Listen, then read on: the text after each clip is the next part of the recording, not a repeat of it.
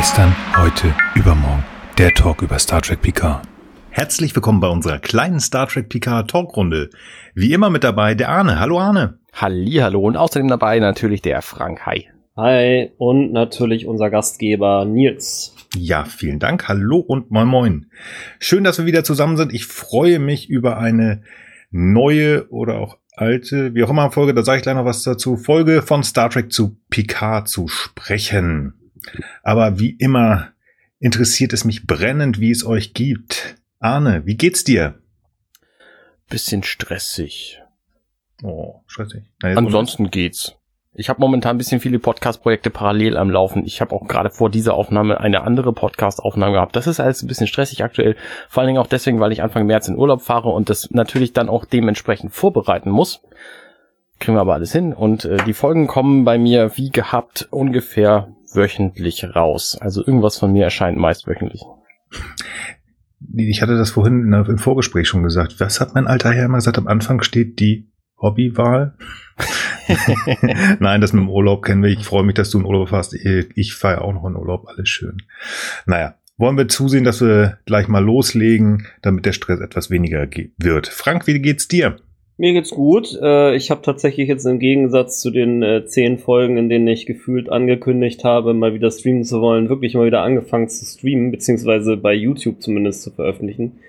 Stream tue ich tatsächlich manchmal auch, aber es geht schon eher darum, dass ich auf meinem YouTube-Kanal regelmäßig veröffentliche. Habe jetzt auch ein paar, finde ich zumindest ganz interessante Spiele getestet, darunter einmal Survive the Blackouts und Story-Rich Click-and-Point Decision Maker Abenteuerspiel, wo man so drei Leute spielt, die nach einem Stromausfall weltweit sich irgendwie behaupten müssen, einen Weg entlang zu kommen sozusagen. Und Scorchbringer würde ich nochmal wählen, so eine Mischung aus Celeste, Dead Cells, Binding of Isaac. Äh, ja, also ich finde, es äh, hat sehr, sehr viele Best Practices aus verschiedenen sehr erfolgreichen und aus meiner Sicht sehr guten Spielen halt intelligent und neu kombiniert und auch weiterentwickelt. Ähm, genau, kann ich nur empfehlen da entweder bei mir oder selber oder, oder sonst woanders reinzuschauen, weil es schon sehr, es macht sehr viel Spaß, finde ich.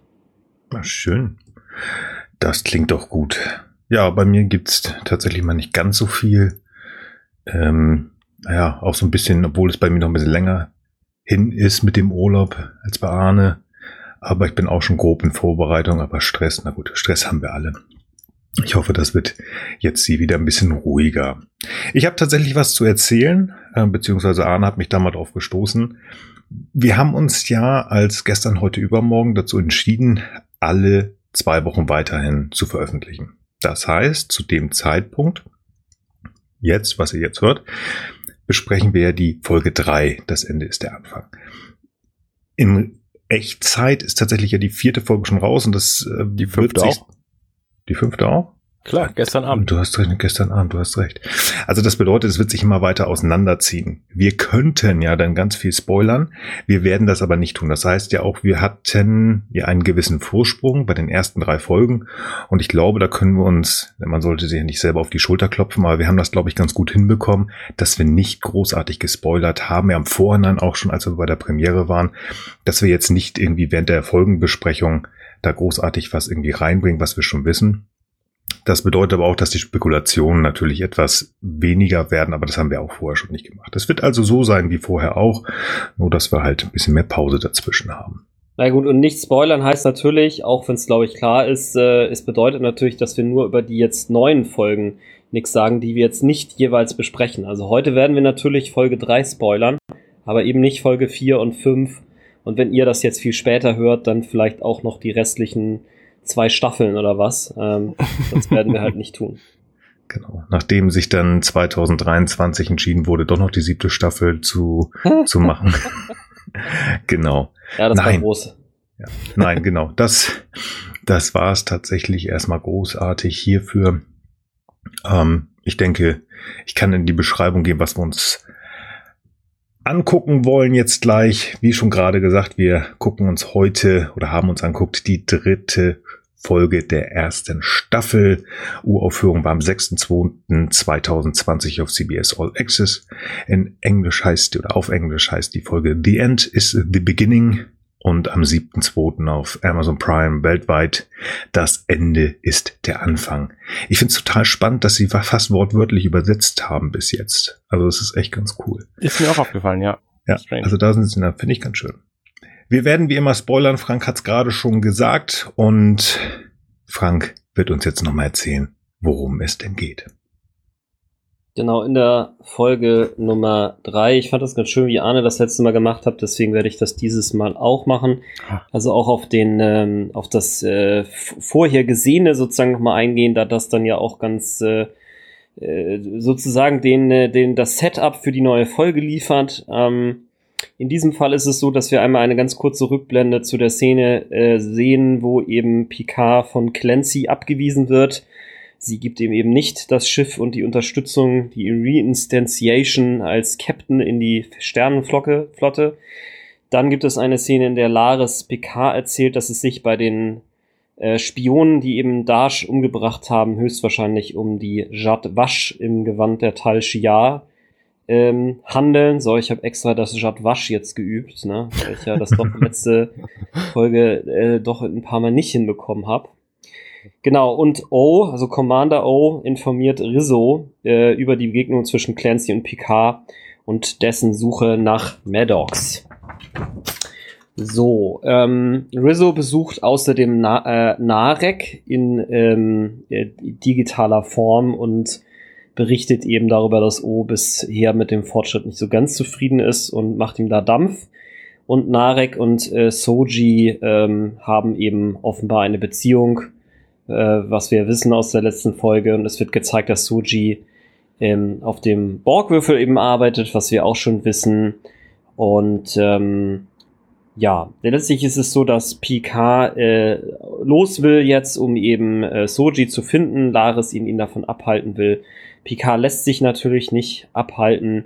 Dann will Laris mindestens aber, dass er sich ein vernünftiges Team zusammensetzt und äh, ja, Picard sucht Raffi auf, die ihn im Grunde genommen erst wegschicken möchte und ähm, äh, äh, dann ihn aber doch quasi zurückruft sozusagen und dann gibt's noch einmal eine Szene, in der wir sehen, wie der Mars, die Marsoberfläche eben explodiert und das schließt dann sozusagen in die erste richtige Szene der Folge dann auf. Wir sind ähm, am Hauptquartier der Sternenflotte im Jahr 2385, also 14 Jahre vor dem ähm, äh, vor der Zeit, in der die Serie Picard hauptsächlich spielt. Ähm, Picard und Rizzo stehen draußen vom ähm, CNC und äh, Picard äh, ist also so ein bisschen indigniert. Es stellt sich eben heraus, dass er, also es ist die Situation, in der jetzt eben die Sternenflotte sich entschieden hat, äh, nicht den Romulanern äh, noch weiter zu helfen, äh, ihre Bevölkerung zu evakuieren, also zum, oder zumindest mit sehr viel weniger Mitteln zu helfen, ihre Bevölkerung vor der nahenden Supernova zu retten. Und äh, Picard hat eben als äh, ja sozusagen als als äh, als Versuch des äh, als letzten Versuch sozusagen eben mit seinem Rücktritt gedroht und äh, tatsächlich ist dieser Rücktritt aber eben akzeptiert worden ähm, worauf Raffi eben doch relativ äh, ja, äh, in, ja, indigniert und dann äh, auch entrüstet ist, weil letztlich das, äh, wie wir dann in so einer Seitennotiz erfahren, dann eben auch ihren Rausschmiss höchstwahrscheinlich bedeutet. Was auch wichtig ist, ist, dass in dieser Episode, in dieser kurzen Szene erzählt wird, dass eben der Einsatz von Synthetics nicht mehr in Frage kommt. Vorher hätte man nämlich die Romulaner wohl auch gut retten können. Da aber nun nach dem Angriff auf den Mars der an die Anwendung von Synths, also von Synthetic Life oder von Androiden sozusagen eben äh, sofort äh, föderationsweit verboten worden ist, ähm, fiel das als Möglichkeit aus. Und ähm, ja, den Romulanern kann eben jetzt eben nicht im großen Umfang geholfen werden. Und die Quintessenz der Szene ist im Grunde genommen, finde ich, oder kam mir sofort, dass äh, die Star Trek, das ist auch ein Satz, der davor kommt, also ich will schon in der Beschreibung bleiben, dass Star Trek eben sich eher ihrer Angst und ihrer Intoleranz ergibt, als äh, tatsächlich eben zu helfen. Das ist das, was Picard sagt, was er nicht geglaubt hätte, dass das passieren würde. Das ist aber jetzt eben, ähm, das ist aber eben einfach das, was jetzt passiert ist. In der nächsten Szene sind wir eben kurz im Daystrom-Institut äh, Commander O stattet äh, Dr. Jurati, der ähm, leitenden Forscherin zum Thema künstliche Intelligenz, die wir auch schon kennengelernt haben, äh, stattet äh, der einen Besuch ab und will im Prinzip wissen, was äh, PK von ihr wollte. Dann haben wir einen Szenenwechsel, wir sind jetzt im Cube. Äh, Hugh und Soji ähm, sprechen über eine ehemalige assimilierte Romulanerin namens Ramda. Und Soji möchte gerne mit ihr sprechen, weil sie über Ramda weiß, dass sie, äh, bevor sie assimiliert war, eine, ähm, ja, eine Spezialistin für Mythologie war, für romulanische Mythologie.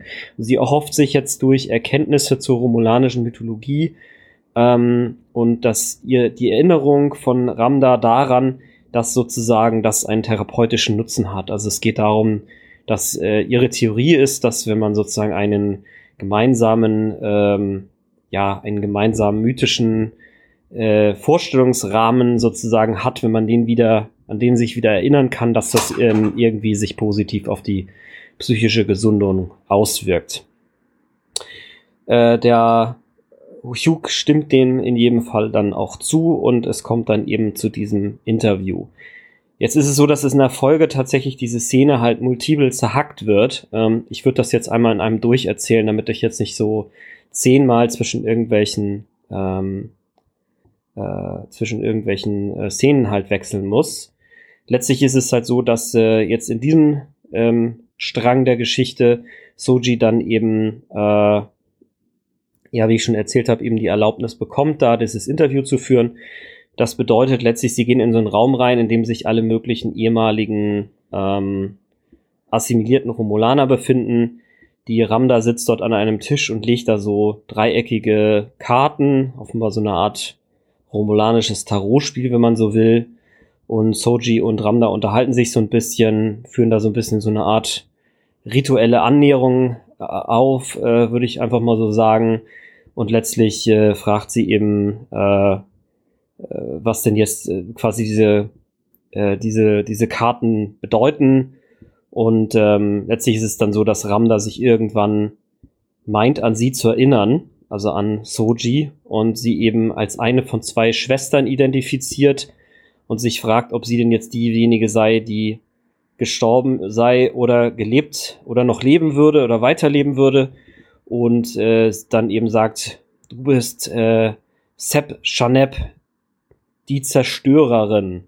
So, das ist also der etwas, ähm, ja, etwas äh, verstörende, die etwas verstörende Szene, die Soji passiert. Ähm, ja, jetzt ist es so, in, ähm, ähm, jetzt ist es so, dass äh, Picard ist eben bei ähm, bei bei Raffi gewesen und äh, Raffi hat im Grunde genommen ihn zwar weggeschickt, aber gesagt, komm hier, ich habe einen Piloten, ähm, den du haben kannst oder zu dem ich dir den Kontakt herstelle. Und jetzt ist es so, dass in einer Szene eben Picard auf äh, dem Schiff von Rios, dem Kap äh, Kapitän, um den es da eben ging, jetzt äh, zu Gesicht, äh, also man ihn dort eben sieht. Und erstmal wird er dort eben von einem eigentlich ganz freundlichen Herrn begrüßt, äh, begrüßt äh, der sich später aber eben als das ähm, MHN herausstellt, beziehungsweise eigentlich als Hologramm, das viele Funktionen offenbar übernimmt. Denn der echte Rios sitzt eben verletzt mit einer Titanplatte in seinen äh, Oberarm gerammt dort in seinem Cockpit und äh, äh, säuft und raucht äh, derweil. Also so ein, so ein Renegade-Kapitän der oberen Güteklasse und äh, naja, lässt sich letztlich dann irgendwann mal das äh, Titanstück unter einem, ja, unter einem Hickhack mit seinem MHN entfernen. Also sie scheinen da schon so eine Art Geschichte auch zu haben, die beiden. Das MHN ist auf jeden Fall auch kein reines Hologramm-Hologramm mehr, sondern hat eben auch so eine Art Persönlichkeit. Äh, Rios ist in jedem Fall ehemaliger äh, Starfleet-Captain, wie eben ähm, Picard relativ schnell identifiziert, denn er stellt fest, dass, das, dass sein Schiff eben total gut in Schuss ist und alles nach Sternenflottenstandard ist. Und ähm, ja, äh, will im Grunde genommen eben mit ihm zusammenarbeiten. So, jetzt muss ich mal einmal ganz kurz schauen, ob ich mich hier irgendwie vertüdelt habe oder ob das noch richtig war. Sorry. Alles gut.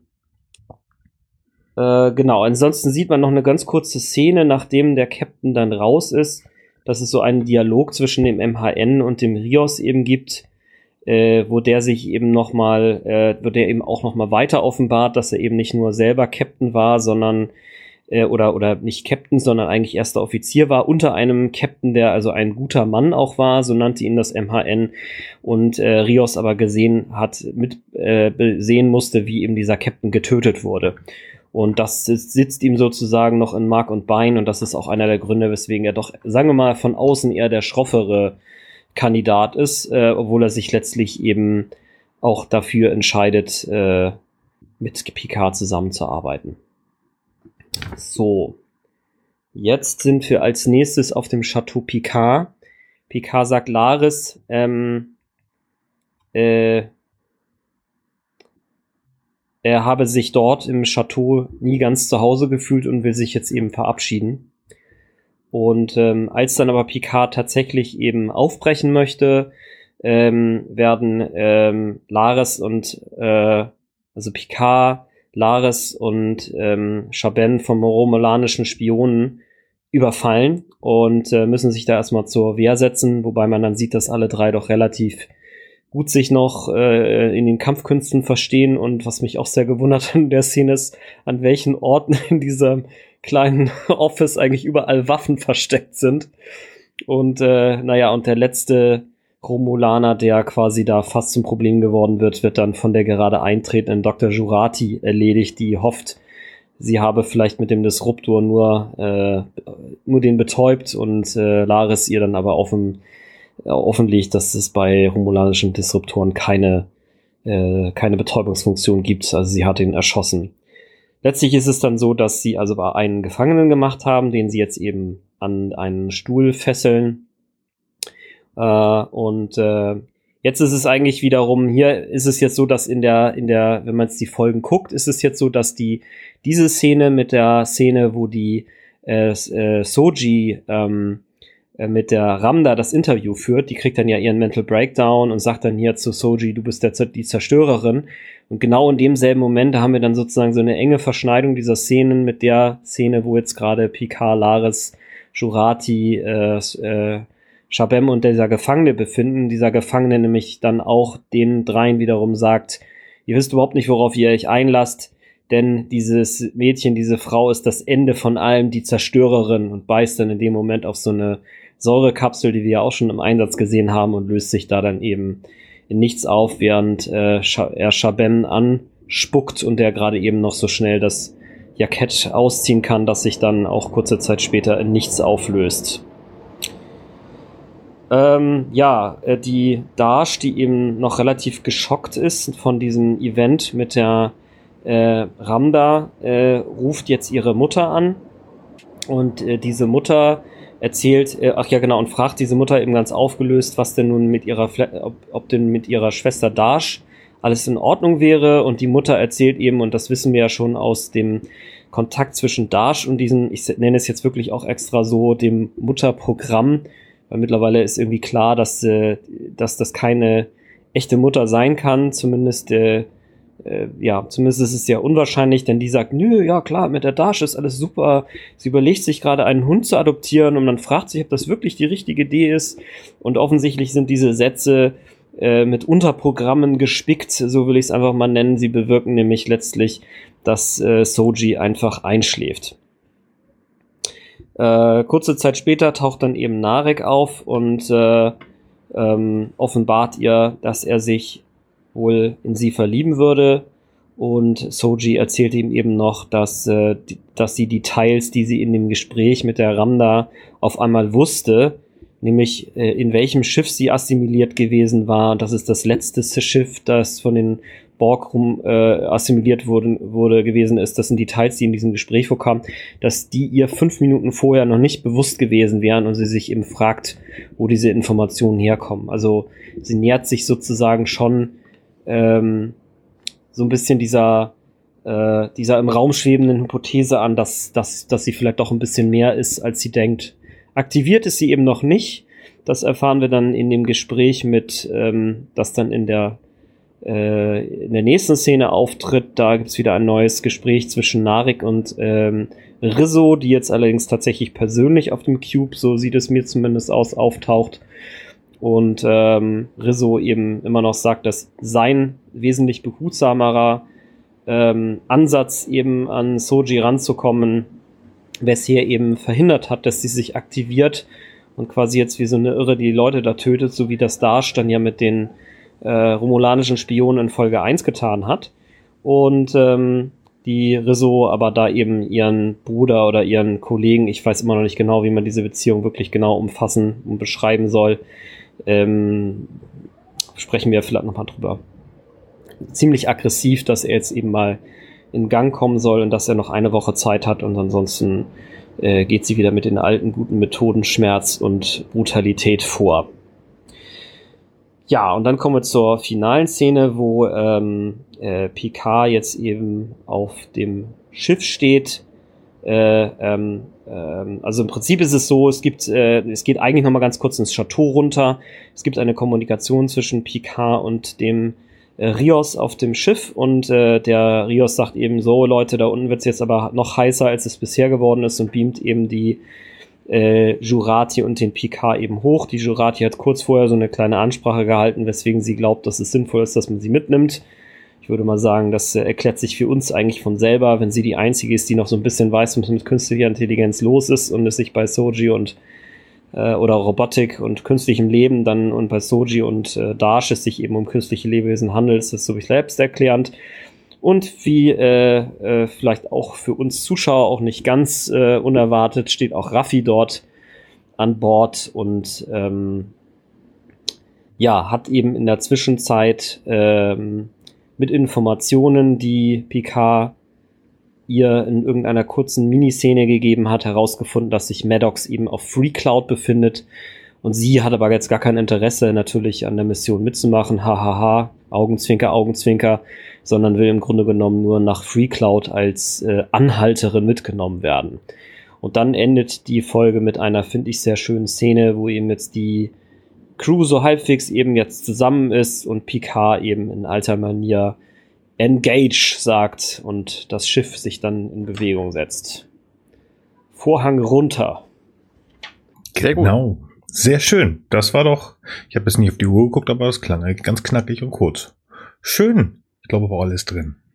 Sehr gut. Dann können wir ja mal anfangen in unserer gewohnt kurzen Art und Weise, das mal auseinanderzunehmen.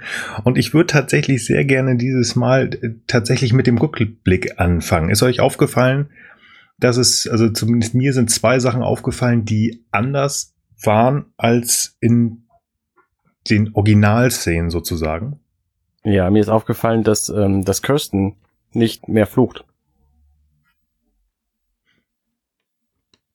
Also die, die Kirsten Clancy, die, die äh, Admiral CNC, die, die äh, Chefin ah, ja. der Stern, Sternflocke, mhm. wie du sie genannt hast vorhin. Ja, das haben sie nicht nochmal mit reingenommen, das stimmt, ja. Nee, tatsächlich ist mir zum Beispiel aufgefallen, dass, ähm, ich weiß gar nicht mehr, wer von euch beiden das gesagt hatte. Ich hatte doch bemängelt, dass man gar nicht gesehen also hatte, dass Picard den Kommunikator aus dieser kleinen Box nimmt. Und ich weiß nicht, ob es Frank oder Arne war. Ich habe gesagt, Aber, es gab bestimmt so einen B-Roll, wo er das tut. Genau. Und hier war sie. Also es war auch diese Szene, die halt in dem Trailer war, die musste ja irgendwo gewinnen, die wurde uns hier gezeigt. Und was ich kann, hm, ja. Okay. Also wie gesagt, in der, ich glaube ja, das ist, man ruft das ja, das muss ja in der zweiten Folge, also in der letzten Folge gewesen sein. Ja. Und ähm, er holt diese Box raus, er macht sie aber nicht auf. Zumindest sehen wir nicht, was drin ist. Dann geht er vor die Tür. Ja, ja, ja sinniert, haut sich den Kommunikator an die Brust, drückt drauf und sagt, ey, Raffi, leg nicht auf. Und diese Szene, die wir halt aus dem Trailer kannten, wir sehen halt die Box, schön mit dem, mit dem Kommunikator drin nicht, aber hier im, im Rückblick ist er drin. Das Tatsächlich. Sehr schön. Ja, stimmt, mhm. stimmt, hast du recht. Das fand ich ganz schön, weil es hatte mich halt so ein bisschen ich will nicht sagen, mich nicht gestört, aber ich so, hm, ist ja komisch. Ich dachte, das hätte ich gesehen. Habe ich mir das ein, einge, Ja. ähm, eingeredet? Nee. Noch ein Punkt übrigens, kann wir, Ja. ich springe ein bisschen. Bitte. Wo du letzte Folge sagtest, das ist ja komisch, habe ich mir das eingebildet, ich habe das gesehen, dass da Vasquez Rocks stand. Und das steht in dieser Folge tatsächlich am Anfang. In dieser Folge steht's wieder, ne? In dieser Folge steht's. Das war wahrscheinlich das, was du dir in Erinnerung äh, äh, gerufen Genau. hast. Letzte Folge, wo du das vermisst hattest. Ja, genau. Aber ich glaube, wir haben sogar noch ein, zwei Mal mehr, wo wieder was steht, aber in der zweiten Folge nicht. Warum auch immer.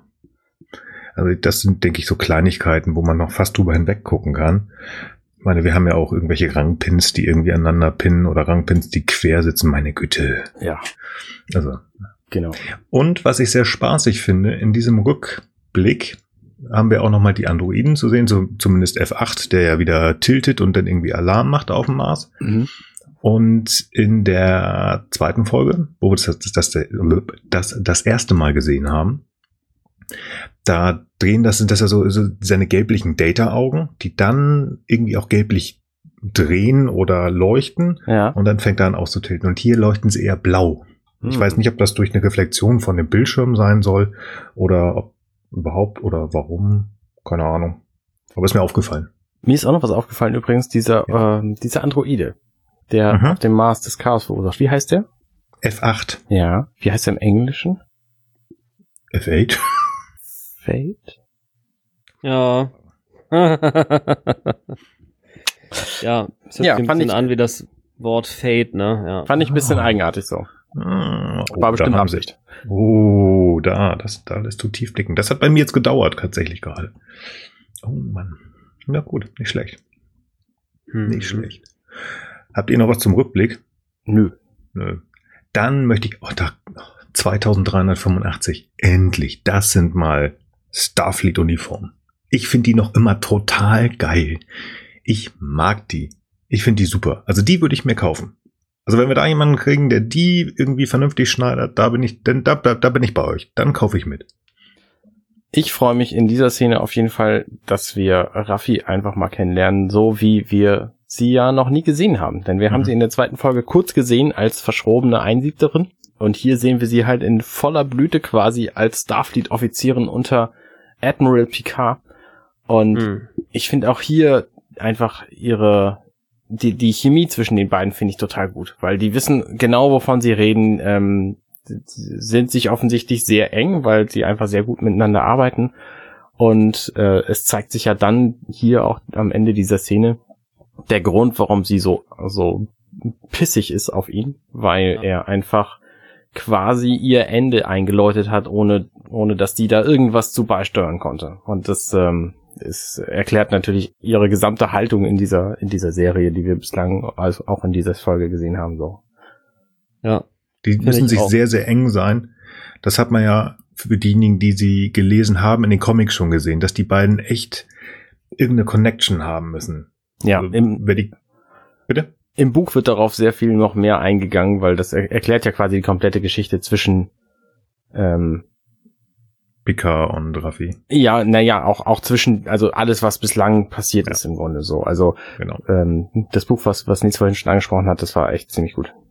Hattest du das in der Wie heißt das überhaupt? Ich glaube, in der Show Das- hast du es noch gar nicht genannt. Ah, Nee, nee, dann in der Pre-Show nur.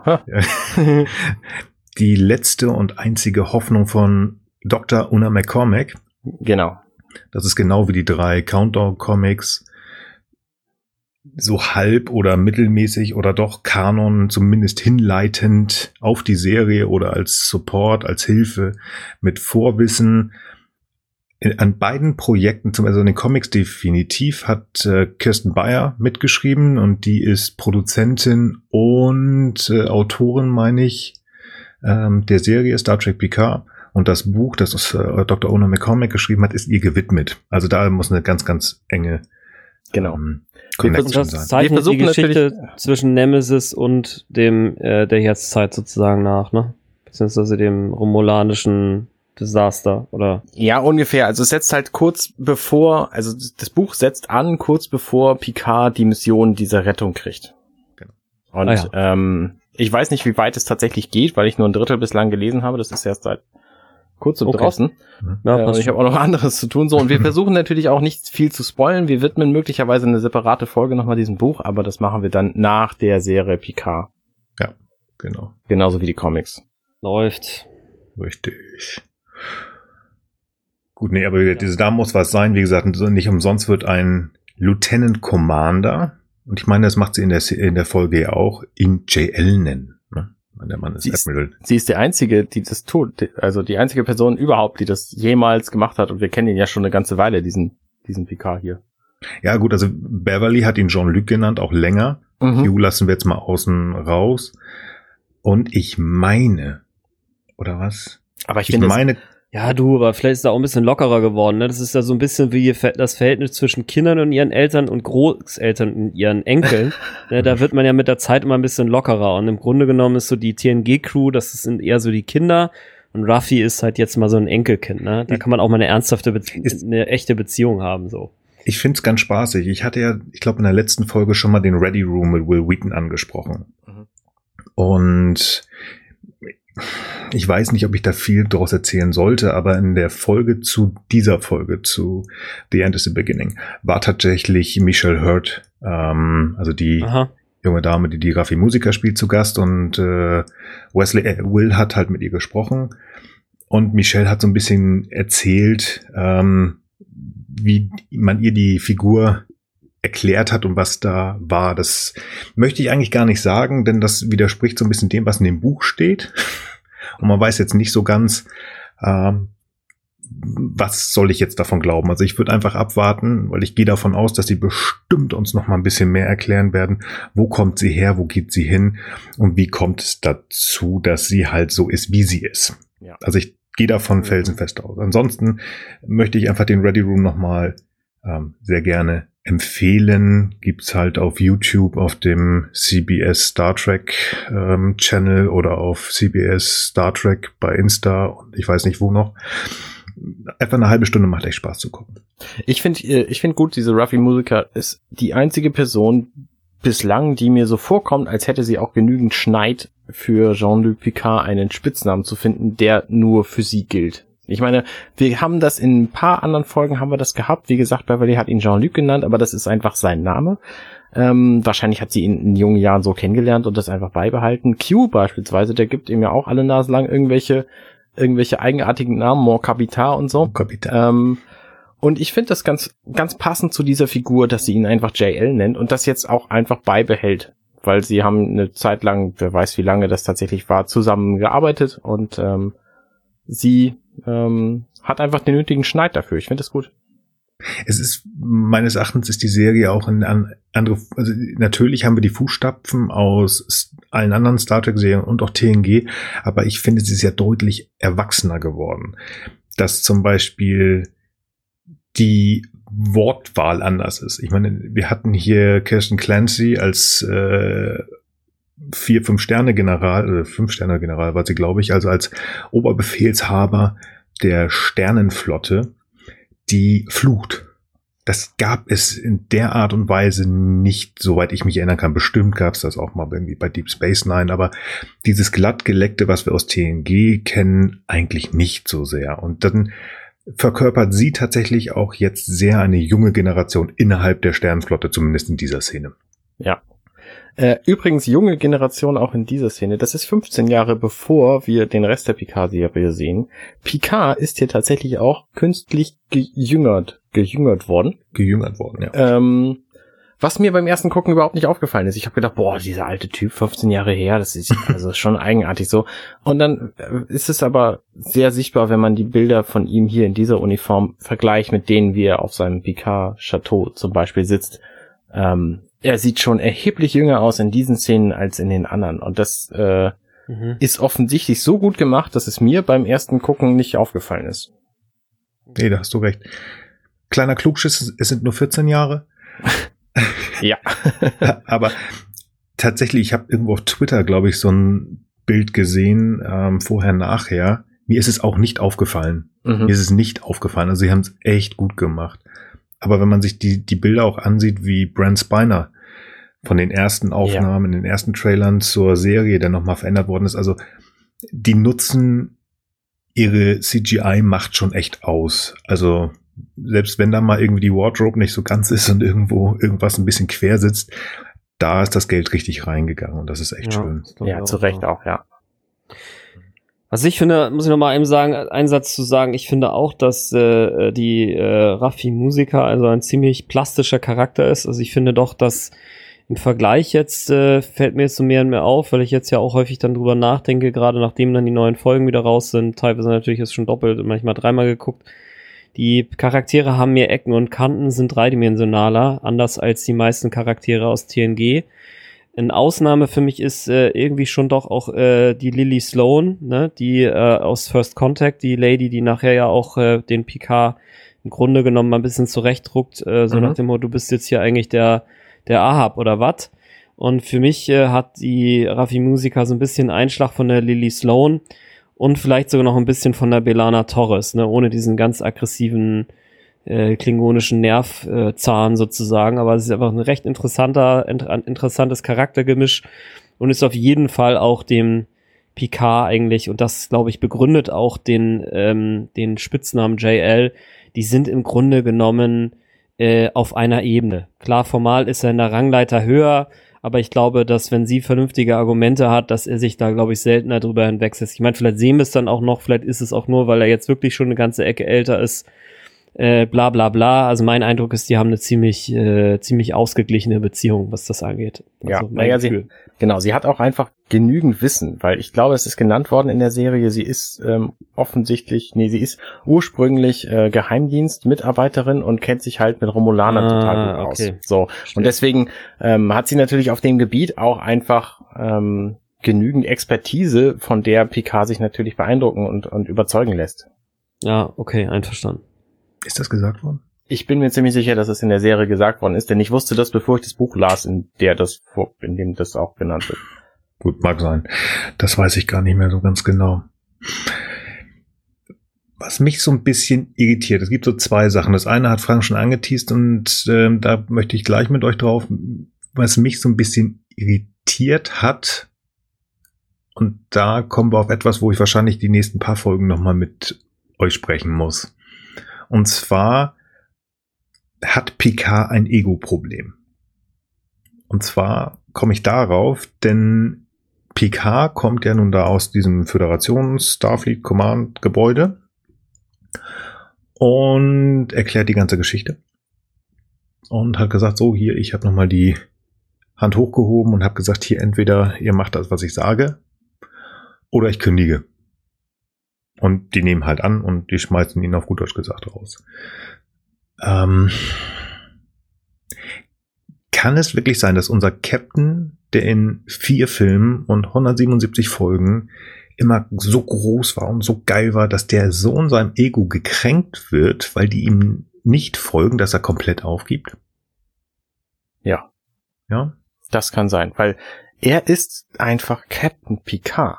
Er Mhm. hat die Enterprise E und die Enterprise D ewig lange geführt, nämlich zu diesem Zeitpunkt, ich weiß nicht, ich glaube, ich glaube 66, 67 oder so fing das ursprünglich an. Ähm, also tatsächlich ewig lange ist er der Captain des Flaggschiffs der Sternenflotte gewesen. Er hat Mhm. einfach einen Rang. Und hätte, er sagt es ja in dieser Szene auch selber, er hätte niemals damit gerechnet, dass sie tatsächlich sagen, okay, nee, dann, äh, dann verpiss dich mal, weil wir wollen lieber doch dann äh, Menschen sterben lassen. Mhm. Das sind keine Menschen, sondern Lebewesen, aber ja, hey, wie auch immer. Krasses Ego. Krasses Ja, Ego. ja, natürlich, aber er hat es sich halt auch lange, lange antrainiert, weil er das Mhm. überall gehört hat, dass er so gut ist, weil er ja auch echt viel schon geleistet hat. Ich meine, der ähm, das Hologramm von Rios am Ende zählt ja nachher auch auf, was er alles so geleistet hat, und da sind schon einige Brecher dabei. Okay. Ja, du hast recht. Nicht umsonst gibt's ja auch andere Podcasts oder Kollegen, die auch sagen oder immer wieder sowas sagen, dass Picard sogar einen leichten Gottkomplex hat. Ja, okay. Gehe ich mit, gehe ich mit. Auf der anderen Seite finde ich es dann so ein bisschen spaßig, dass er tatsächlich, wie Raffi es denn ja auch sagt, was wollen sie jetzt machen? Auf ihr Chateau gehen und sich verziehen? Also, dass er es tatsächlich macht. Aber gut, das werden wir bestimmt noch rausfinden, warum, in welcher Art und Weise und wozu. Ja, finde ich spannend. Ähm, ich hatte noch was anderes. Das hatte ich gesagt und Frank hat es schon angesprochen. Verdammt. Warum wird Raffi gekündigt? warum schmeißen die auch Raffi raus? Das finde ich so ein bisschen komisch. Er sagt, ich, ähm, ich gebe auf, auf gut Deutsch gesagt, wenn äh, ihr nicht mitspielt, warum wird sie gefeuert? Sie ist Lieutenant Commander, sie ist, äh, hat eine Sicherheitsuniform an, sie ist da ganz offensichtlich auch jemand relativ Wichtiges in, ähm, in dieser Abteilung für romulanische Angelegenheit gewesen. Und jetzt wird sie gekündigt? Ich habe es mir so erklärt, ähm, sie und Picard sind sich einig. Und wenn Picard die falsche Meinung hat, dann hat sie die höchstwahrscheinlich auch. Und das ist Grund genug, um sie, um ihr die Sicherheitsfreigabe äh, ähm, zu entziehen. Das ist ja der Hauptpunkt, um den es hier geht. Also, also muss sie auch 14 Jahre lang sauer auf ihn sein, damit sie dann diejenige ist, die nichts zu verlieren hat und böse ist auf ihn und deswegen jetzt seine zweite Hand wieder werden kann. Also, so. Dann geht es so ein bisschen halt in die Richtung, dass ähm, eigentlich, also ich, ich frage es in der Hinsicht, die Sternflotte wurde uns ja über lange, lange Jahre so gemacht, also wie wir ja schon gesagt haben, ne? goldenes Abzeichen, alles schön, alles gut und äh, jeder hat seinen Platz. Aber ganz offensichtlich sieht denn ja Starfleet Command Raffi jetzt so, naja, die hat jetzt hier so und so lange mit Picard zusammengearbeitet und ist sein, sein erster Offizier und der ist jetzt irgendwie nicht so, wie wir uns das vorstellen. Also ist die bestimmt auch so ein Querdenker, also schmeißen wir sie raus. Geht das in Richtung als Unterstützung dieses langsam Aufbauens? Ja, Starfleet ist doch nicht ganz so hell und golden, wie wir uns das immer vorgestellt haben. Also in dem Zeitpunkt, wo sie Picard rausschmeißen, da ist doch schon längst alles kaputt. Hm. Das ist für mich nicht mehr Aufbaustrategie, sondern da ist schon das Werk einfach vollendet in dem Moment, wo sie, also ne, es geht ja darum, viele, viele, viele Leben zu retten und Starfleet sagt einfach an Punkt X, nö, nö, also jetzt nö, machen wir einfach nicht weiter so und sind, äh, sind halt Romulaner, ne? Richtig. Die retten nur Re Leben, keine Romulaner. Ja. Richtig. und in dem Moment ist für mich schon alles kaputt. Da ähm, finde ich es nur plausibel, dass sie sich überlegen, ja gut, wenn die ganze Mission hin ist und der Admiral Picard, der diese ganze Mission quasi geleitet hat und alle, äh, weiß ich nicht, tausend Schiffe oder wie viel es gab, ähm, plötzlich hinfällig sind, so ja, dann brauchen wir auch keinen zweiten Offizier mehr, der diese Mission dann irgendwie beigeleitet hat oder wie immer man das dann nennt, so.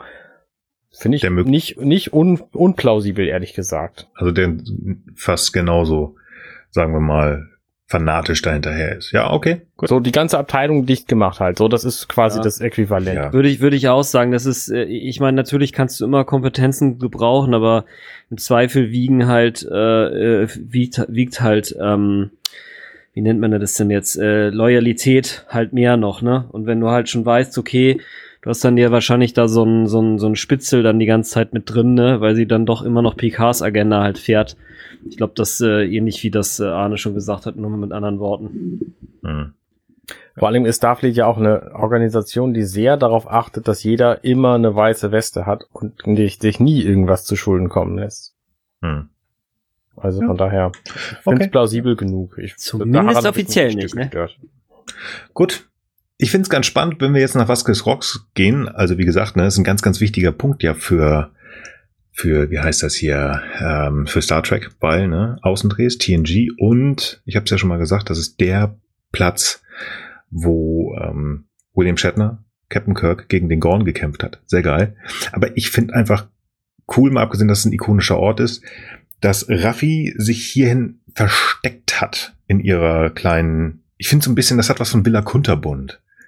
Sie hat sich da mit ähm, ihren, ihren Pippi Langstrumpf-Haaren einfach hingesetzt und gesagt, oh, ich bin nicht hier und bin ein bisschen bockig. Sie hätte ja wahrscheinlich auch was anderes machen können. Also sie hätte ja, ähm, ja, keine Ahnung, Taxi fahren können oder was weiß ich, nachdem sie ihre Sicherheitsfreigabe verloren hat. Aber das scheint ja wirklich richtig an ihr Geburt zu haben, dass sie weggegangen ist. Ja, oder wie andere Militärs einfach in, in die Industrie gehen, ne? Stattdessen hat sie da eben ihr Hippieheim. Ja. Aber ich, ich finde das einfach von der, von, vom Setting, also wie die es aufgemacht haben. Es sieht einfach ganz schick aus. Also es hat so ein bisschen was, ja, die Dänen würden sagen, hügeliges, was gemütliches, auch wenn es so ein bisschen. Ja, ich finde das super. Ich würde auch wohnen. Ich würde mir nur einen Ort wohnen, suchen, der ein ganz bisschen weniger äh, sandig und heiß ist, damit man vielleicht auch noch ein bisschen was anbauen kann. Aber im Prinzip finde ich das ziemlich geil. Ich glaube einfach, dass sie so weit wie weg von. Ja, ich glaube auch. Allem, was irgendwie mit Starfleet nur in, im entferntesten zu tun haben könnte, ja, davon wollte sie halt weg. Was sagt ihr zum Drogenkonsum von Raffi? Passt. Passt?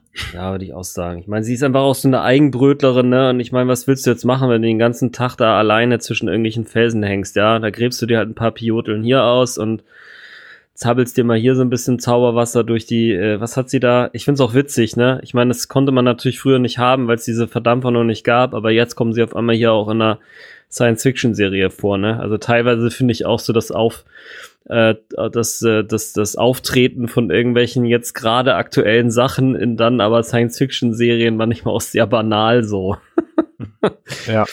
Ja, aber ich finde auch, dass es einfach passt. Sie ist einfach so ein, sie ist einfach, wie du es, äh, glaube ich, auch schon angedeutet hast, sie ist einfach doch sehr, sehr betrübt und gedemütigt und einfach sauer und letztlich ein bisschen depressiv und äh, da passt dann irgendwie schon so ein, so ein äh, Konsum dazu, ne? Weil sie sieht jetzt auch nicht so aus wie der Typ, der dann sagt, na gut, dann gehe ich mal in Therapie und mache drei Jahre Gesprächspsychotherapie und nehme vielleicht ein Psychopharmakon. Nö, die regelt das halt mit einer Flasche Rotwein und so ein bisschen Smoky Bokey oder was auch immer sie da hat, ja. Ich ja. finde das spaßig, dass sie da so drauf reagiert. Ich hatte eigentlich damit gerechnet, dass es kommt, oh, Drogenkonsum, Star Trek passt nicht zusammen. Sie ist kein Starfleet-Offizier. Ich finde, das, das äh, äh, ähm, könnte hier für viele Offizielle, die da möglicherweise an dieser Entscheidung mitgewirkt haben, genügend Ausschlag gegeben haben, um sie das machen zu lassen. Ich habe mal so ein bisschen rumgegoogelt. Mhm. Es ist, ich, weil ich ja gedacht, oh Gott, ne, wir sind jetzt hier 2020 und wir müssen was ganz Neues machen, Drogen, Star Trek, tralala. Dass das für sie passt, weil sie außerhalb von Starfleet ist, gebe ich, gebe ich dir ganz klar recht. Aber ich habe echt gedacht, na, wie, vielleicht hat man sich ja gedacht, das ist was total Neues. Absolut nicht. Wusstet ihr das mehr als einmal schon, dass der, der, die Benutzung von Drogen in Star Trek ähm, thematisiert worden ist? Erzähl. Ganz bestimmt. ähm, Moment, war das ein Spoiler? Was? Ja. Verdammt. Nee, kann nicht sein, weil du guckst ja schon, äh, du hast DS9 ja fast durch, ne? Genau, und DS9 wollte ich gerade sagen. Genau. Also DS9 Die, und Quark, da gibt's ja permanent irgendwelche Sachen. Ja, aber, aber sehr, sehr deutlich sind das ja die Gemma Ketrazell ja, White. Absolut, ja. Mhm. Denn, ja, ja. kein Spoiler, kennst du auch, mein Lieber. Du hast nämlich der Mächtige geguckt. Da sind äh, im Dritten Weltkrieg die komischen Soldaten, die auch mit Schmerzmittel vollgepumpt werden. Ja, klar. Spricht Q darauf an. Ja. Dann gibt es da noch etwas in, äh, in Enterprise. Jetzt musst du dir die Ohren zuhalten. Da ist äh, Tipol einmal Trilithium-D abhängig. Jetzt kannst du die Ohren wieder aufmachen. Felicium, die Oranier, TNG, die Folge Die Seuche. Mhm. TOS gibt's auch, Venus, Drogen, nur so als Beispiele. Also Drogen ist thematisiert, ist nichts Neues. Ich hatte echt in dem Moment erst noch gedacht, oh Mensch, das ist ja mal ein großer Vorsprung. Ja, das hat der Roddenberry Aber, schon gut gemacht, ja? ja. Das Ganze wirkt so, so weiße Weste mäßig, das genau. mit Star Trek, ne? Und in also Wahrheit ist das halt sowohl moralisch als auch vom Conduct so, ne? Das ist wie so eine gute alte Ideologie, ne? Alle glauben, es ist richtig und gut und äh, ja, ja, dann macht man halt so einen kleinen Ablasshandel aller, ja, wir sind die, wir sind die Guten in der Galaxie und den Rest, ja, den gönnen wir uns halt trotzdem. Hahaha. mhm. Nein, ach, nee, nee, es war jetzt ein bisschen, bisschen böse, aber nee, ich finde eigentlich das gerade ganz gut, dass sozusagen eben diese Themen, die uns sozusagen ja in verschiedenen äh, äh Lebens- und Zeitphasen ja auch immer wieder beschäftigt haben, dass die irgendwie auch aufgegriffen werden, so was ich tatsächlich auch ganz schön finde, wie gesagt, bei den anderen, also dem, was ich gerade aufge, aufgezählt habe, war das doch mal so sehr auf die Nase gedrückt. Das ist sehr groß und guck mal hier und da und hier ist es so ein bisschen nebenbei. Es wird gar überhaupt nicht thematisiert. Das stimmt, ja. Sie schnippelt sich da ihre komische whatever Pflanze ab, haut die sich in ihren Verdampfer und fängt an zu, zu schmolken. Also wirklich nebenbei, es passt wunderbar rein. Ähm, ja, aber nicht so, hier, Q, pass mal auf, äh, Jean-Luc, ähm, ihr habt ja auch damals die Drogen, die Schmerzmittel genommen. Mhm. Also das finde ich echt ganz schön eingebunden. Was äh, im Gegenzug, schöne Überleitung, ähm, da nicht so gut reinpasst, ist diese Tatsache, wir hatten da schon genügend drüber gesprochen, der Anti-Hegemonie von Starfleet. Also es gibt ja quasi kein Geld. Und mhm. sie wirft ihm hier vor, dass er auf seinem total schönen Chateau Picard sitzt und sich das gut gehen lässt, während sie hier irgendwie vor den erstmalig übrigens echten Vasquez Rocks in Star Trek Geschichte ähm, mhm. sitzen muss und sich irgendwie den Sand um die Nase pusten lässt. So. Warum? Wie kommt es? Warum hat sie kein Geld? Warum hat er Geld, um sich dieses Chateau zu kaufen? Warum sitzt sie in so einem Trailerpark Trailer rum und warum hat er einfach ein Schloss? Also Ähm, das, ist mir nicht so ganz klar. Was, was, was, äh, was soll das? Ich glaube tatsächlich, dass das in dem Punkt nur hingesagt ist.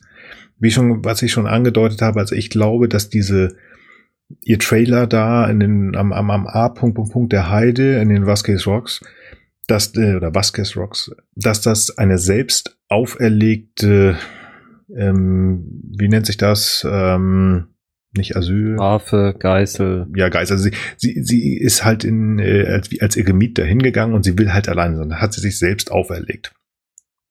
Sie wird sicherlich, weil sie muss was essen, was trinken und das sah für mich nicht großartig aus, als würde sie da groß was anbauen. Also ich denke, die wird auch irgendwo einen Replikator da drin haben. Das heißt, sie kann überleben. Das hat sie sich selbst aufgebürdet. Erzählt, ich komme da gleich wieder zurück. Picard hat sein Chateau. Das gehört seiner Familie seit hunderten Jahren. Der musste da nur hingehen. Das war, stand ja da. Sein, sein Bruder und sein Neffe sind ja leider verstorben. Ähm, die Frau, die Marie, zumindest entsprechend der Biografie, die hat sich verabschiedet, die hat gesagt, nee, sie kann da und will da nicht mehr leben. Das lag brach. Das heißt, er musste da nur hingehen, weil es ihm ja faktisch gehörte. Brauchte also auch kein Geld für bezahlen. Mhm. Ich glaube, es geht ihr darum, wobei Geld immer wieder eine Diskussion sein wird, glaube ich. Ähm, ich glaube, es geht ihr gar nicht darum, ähm, so, hey, du hast das große äh, Schloss gekauft, sondern du hast halt ein schönes Leben und ich musste mich hier, Isolation ist das Wort, haha. Ähm, sie ist für sich zwar selbst auferlegt, aber sie fühlte sich dazu gezwungen, diese Isolation zu gehen. Ähm, sie hat ja doch einiges aufgeben müssen, also wie man hier ja ganz klar sieht, ähm, die, ähm, die, wie heißt das hier, ihre äh, Sicherheitsfreigabe, die ihr wirklich richtig, richtig viel, ähm, also ich weiß nicht, ob das jetzt gleich oder später ist. Ich glaube, das ist am Ende dieser Szene. Sie kann den Satz ja nicht mal beenden, als es heißt, ja, ich habe meine Sicherheitsfreigabe ähm, verloren. Ja. Das ist so krass gewesen und das ist, glaube ich, das, worauf sie hier hinaus will. Ich musste, weil du aufgehört hast, habe ich meine Sicherheitsfreigabe, Sicherheitsfreigabe ähm, verloren. Deswegen hat sie alles verloren. Und ähm, im Rahmen dieser ganzen Geschichte hat sie ja wahrscheinlich ähm, nicht nur irgendwie ihren Job, sondern möglicherweise auch Familie oder sonst was alles verloren. Sie hatte für sich im effektiv nichts mehr in der Hand. Und das meint sie, glaube ich, damit. Ich glaube nicht, dass es ihr um Geld geht. Nee, aber auch, ja, sie ist einfach, ich glaube, sie ist einfach auch in Ungnade gefallen. Ne? Also sie mhm. hat sozusagen so mit Star Trek auch für sich alles auf eine Karte gesetzt. Das war ihr Lebensinhalt, genauso wie es für Picard ja lange der Lebensinhalt war. Und der ist ihr jetzt quasi mal so null, äh, so, so hier nicht, mir nichts, dir nichts genommen worden. Und sie ist einfach, äh, ja, sie ist einfach entwurzelt und äh, dadurch, dass sie vielleicht auch äh, eben jetzt nicht gerade mit großen Ehren entlassen wurde, sondern eher so, hey, der scheiß Picard, ey, und jetzt gehst du noch mal äh, hat sie bestimmt jetzt auch nicht unbedingt danach so einen guten Stand dann in der Gesellschaft gehabt. Also wenn man so un, un äh, entlassen wird, das hat schon schon eher uncool. So, da gibt's auch eine ganze Reihe anderer Filme, die das so darstellen. Und ich denke auch mit der Ökonomie, das ist immer so ein bisschen schwierig. Irgendwo wird ja mal angedeutet, dass es in der Zukunft so eine ähm, so eine so eine äh, so eine verdienstbasierte Ökonomie geben soll. Da da, da finde ich, ist es auch wieder irgendwie logisch, dass der Picard sein Familienschloss bewohnen darf, weil er im Grunde genommen ja auch der große äh, galaktische Held sozusagen ist, ne? während Raffi ja, die ist im Prinzip eine un, in Ungnade gefallene erste Offizierin so, ne? Und äh, klar lassen sie die auch nicht verhungern, weil zu der Zeit verhungert hat niemand mehr, aber mehr als so eine Zwei-Zimmer-Wohnung und äh, deine normale Vollversorgung kriegst du dann vielleicht irgendwie doch nicht, ne? Also so könnte ich es mir irgendwie vorstellen. Sie sagt übrigens, ähm, nachdem sie ihm vorgeworfen hat, dass er in seinem Chateau wohnt, ähm, dass er sich ja mal hätte melden können und dass die letzten 14 Jahre ja. bei ihr nichts als Erniedrigung waren und äh, Wut und äh, zwischendurch übrigens auch mal Drogen. Also sie sagt es durchaus, es wird erwähnt, ja. aber ähm, geht halt nicht weiter drauf ein. Mhm. Ja.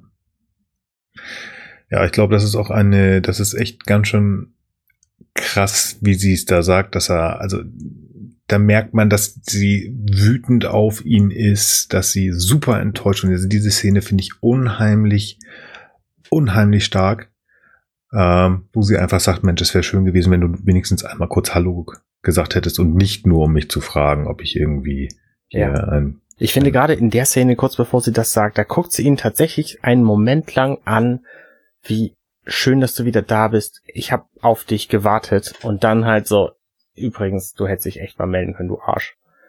Ich, ich, ich, dieses Gefühl, dieses Hin und Her schwingen von ihr selbst. Dieses, ah, er hat da was mit den Romulanern und ah, ja, also eigentlich bin ich ja interessiert, aber eigentlich ist er doof und oh, ich hätte dich gebraucht, aber du bist eigentlich richtig, richtig scheiße.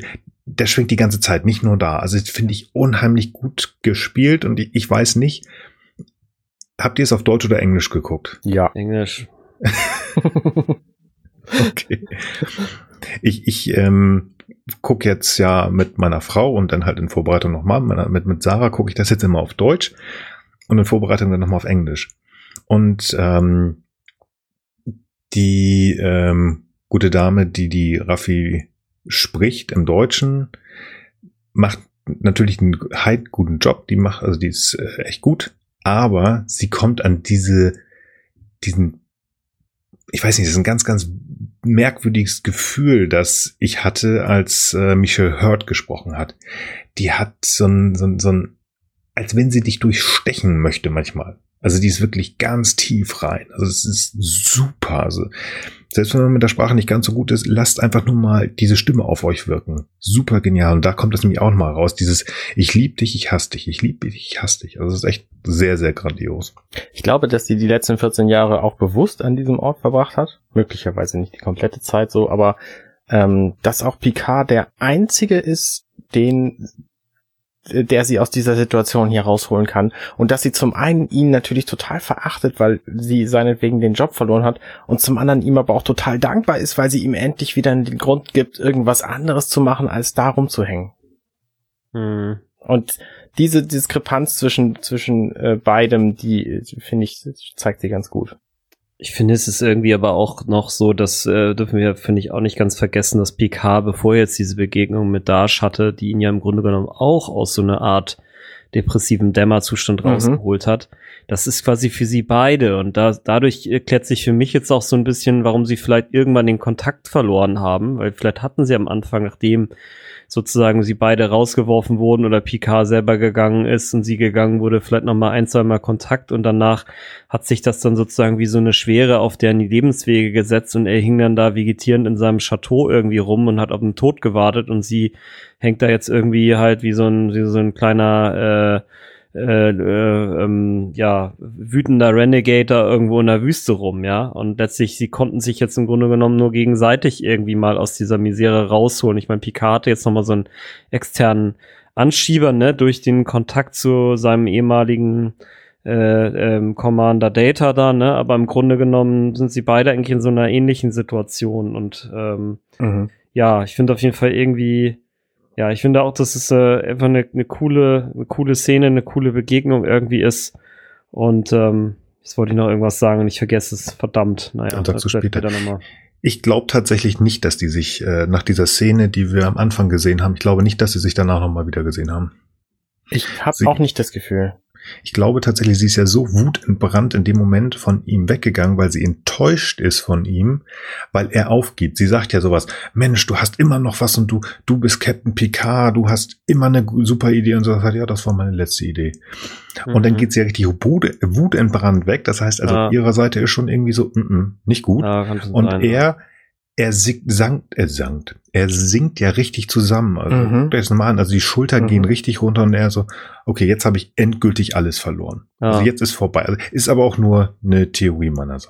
Ja, und sein, dann ja. rafft er sich aber auf, weil er sich nämlich dieses Mal ihre Worte zu Herzen genommen hat und geht dann hinter ihr her und ruft Raffi und dann wird weggeschnitten, so, aber wir wissen ja, wie es weitergeht. Also er geht dann ja hinter ihr her und dann säuft sie aus der Flasche, was ziemlich, äh, mhm.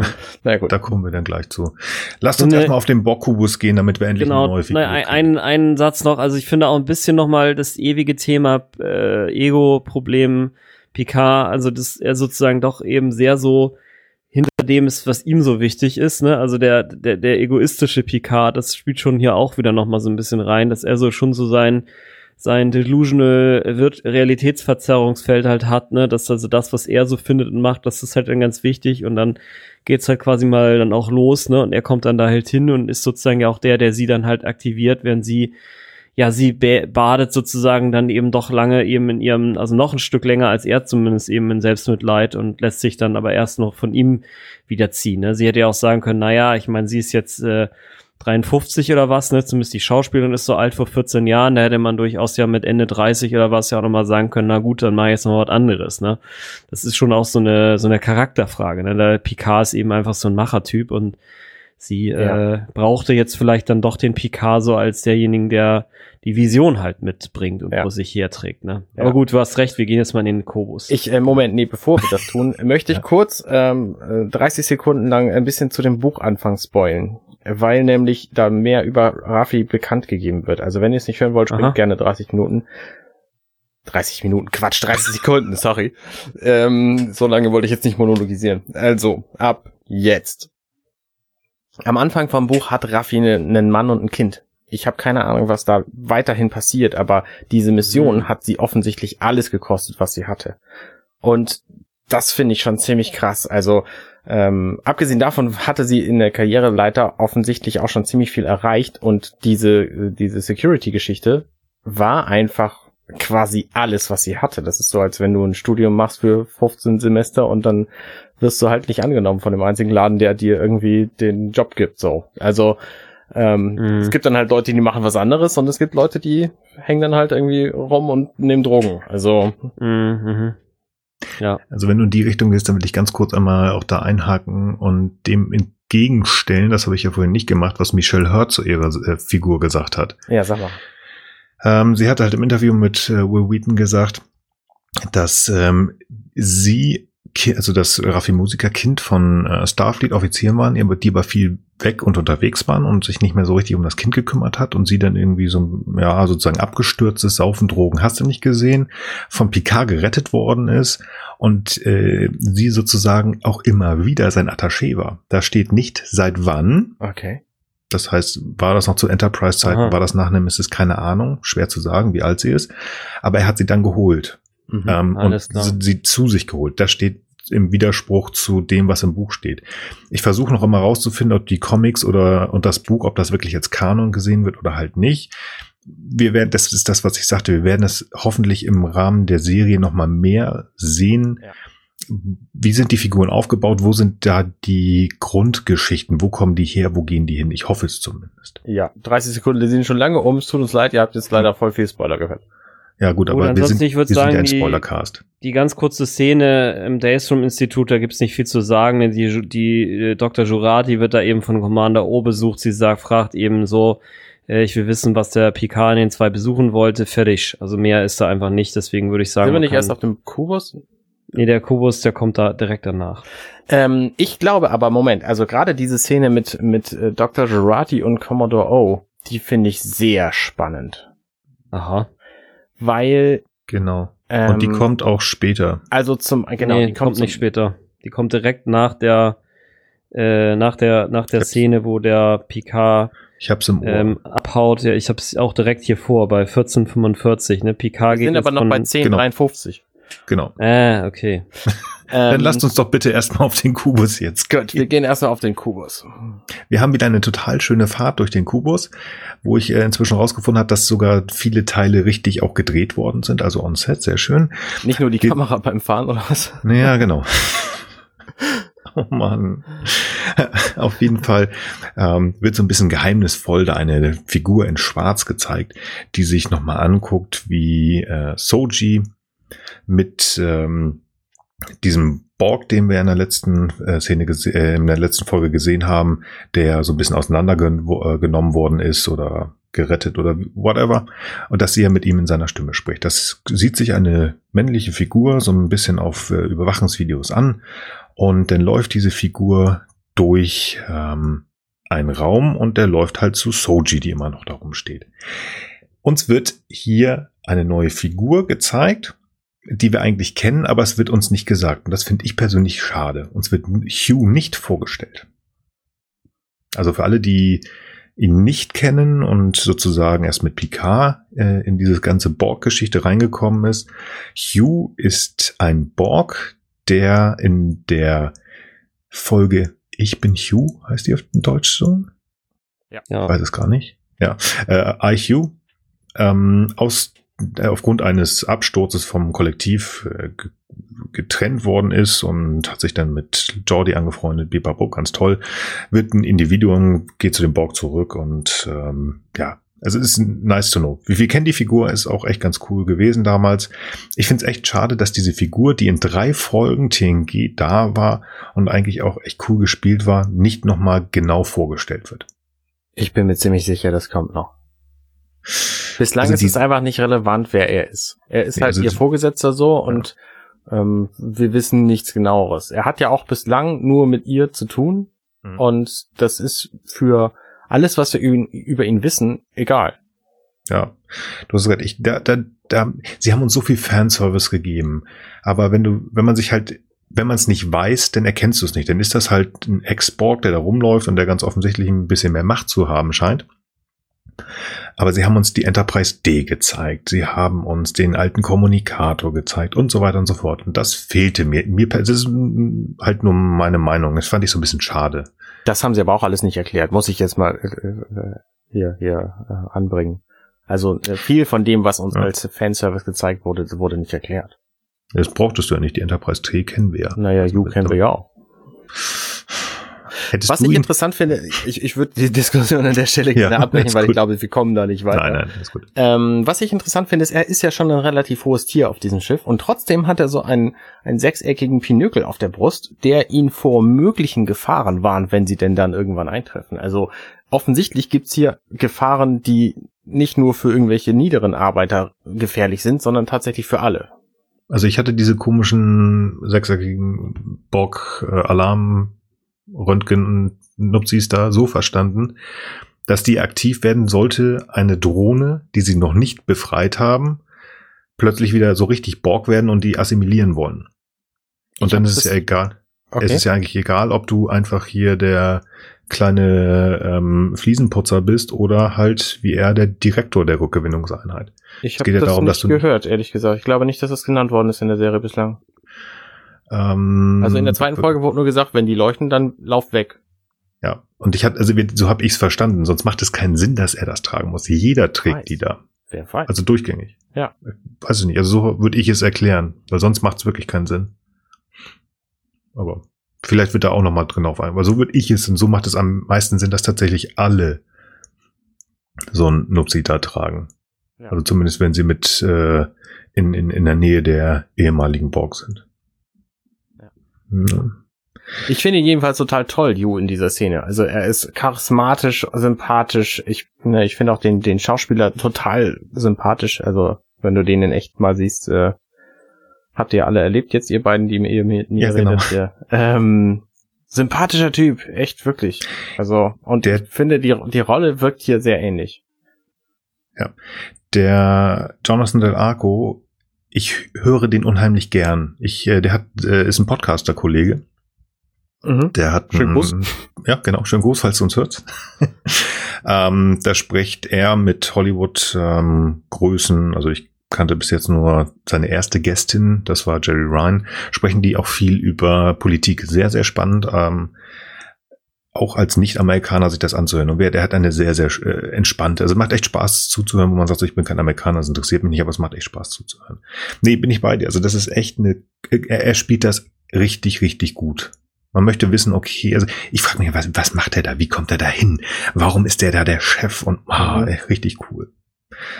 Ja, er scheint ja wirklich viel zu machen, denn die Soul, also hat da irgendwie eine gewisse Macht, denn Soji wollte ja wohl schon länger mit einer ehemaligen Borgdrohne sprechen und er stimmt ihrem Antrag zu. Darf, äh, sie darf wohl mit Ramda sprechen. Genau. Ja. Ist da mehr in der Szene? Nee, ne? Ich glaube, dann sprechen wir, glaube naja, ich, schon so weiter. Soji geht halt so ein bisschen darauf ein, dass die Bücher geschrieben hat, diese Ramda, und dass die sich mit romulanischer Mystery, ähm, also, also, ähm, wie sagt man das auf Deutsch? Mythen. Ähm, Mythen, genau, sowas befasst sie sich halt. Stimmt. Und deswegen genau. möchte sie halt mit ihr sprechen, genau. Genau. Ja, und dann gehen wir zurück zu den Vasquez Rocks. Und das ist halt effektiv genau an dem Schnitt, den wir vorhatten. Picard läuft hinter Raffi her, die ja jetzt nochmal ein bisschen downer ist, äh, sitzt mit der Flasche Wein und nicht mehr mit ihrem Riesenglas da, sondern sie trinkt halt direkt aus der Flasche. Und er ist voll fertig, als er da ankommt. Das ist richtig schön gemacht. Ich nehme an, das ist einfach echt, weil es sieht ziemlich warm aus da, wo sie sind. Er trägt fiese Klamotten und äh, er ist halt ein alter Mann so. Ähm, ich wollte gerade sagen, der Mann ist 94. Ja. ja. Das haben wir ja schon auch an der, also immer wieder gesehen und noch gerade auch in dieser Verfolgungsszene in der ersten Folge. Der läuft nicht mehr so schnell wie früher. Also das ist, Tat, ja. passt auch gut in die Figur. Das passt gut rein. Ja. Und er entschuldigt ich auch wirklich cool, dass hm? ja. Ja, was genau, da, da wollte ich auch drauf. Er entschuldigt sich. Ja, sag ähm, mal, was du gut findest, so, dann sag ich dir, was ich schlecht finde. Ich finde so gut, dass sie dieses bockige Kind dazu spielt. Es ist mir egal. Aha. Also ich finde das echt spannend, dass es, wie sie da einfach gegengeht und sagt, na, es ist mir völlig egal, weswegen du jetzt hier bist, was du willst. Und was gefällt dir nicht? Mir gefällt nicht, dass er das alles zu seinem Vorteil macht. Alles zu seinem Vorteil. 14 Jahre lang völlig ignoriert. An dieser Stelle merkt mhm. er, okay, entschuldigen ist der richtige Weg.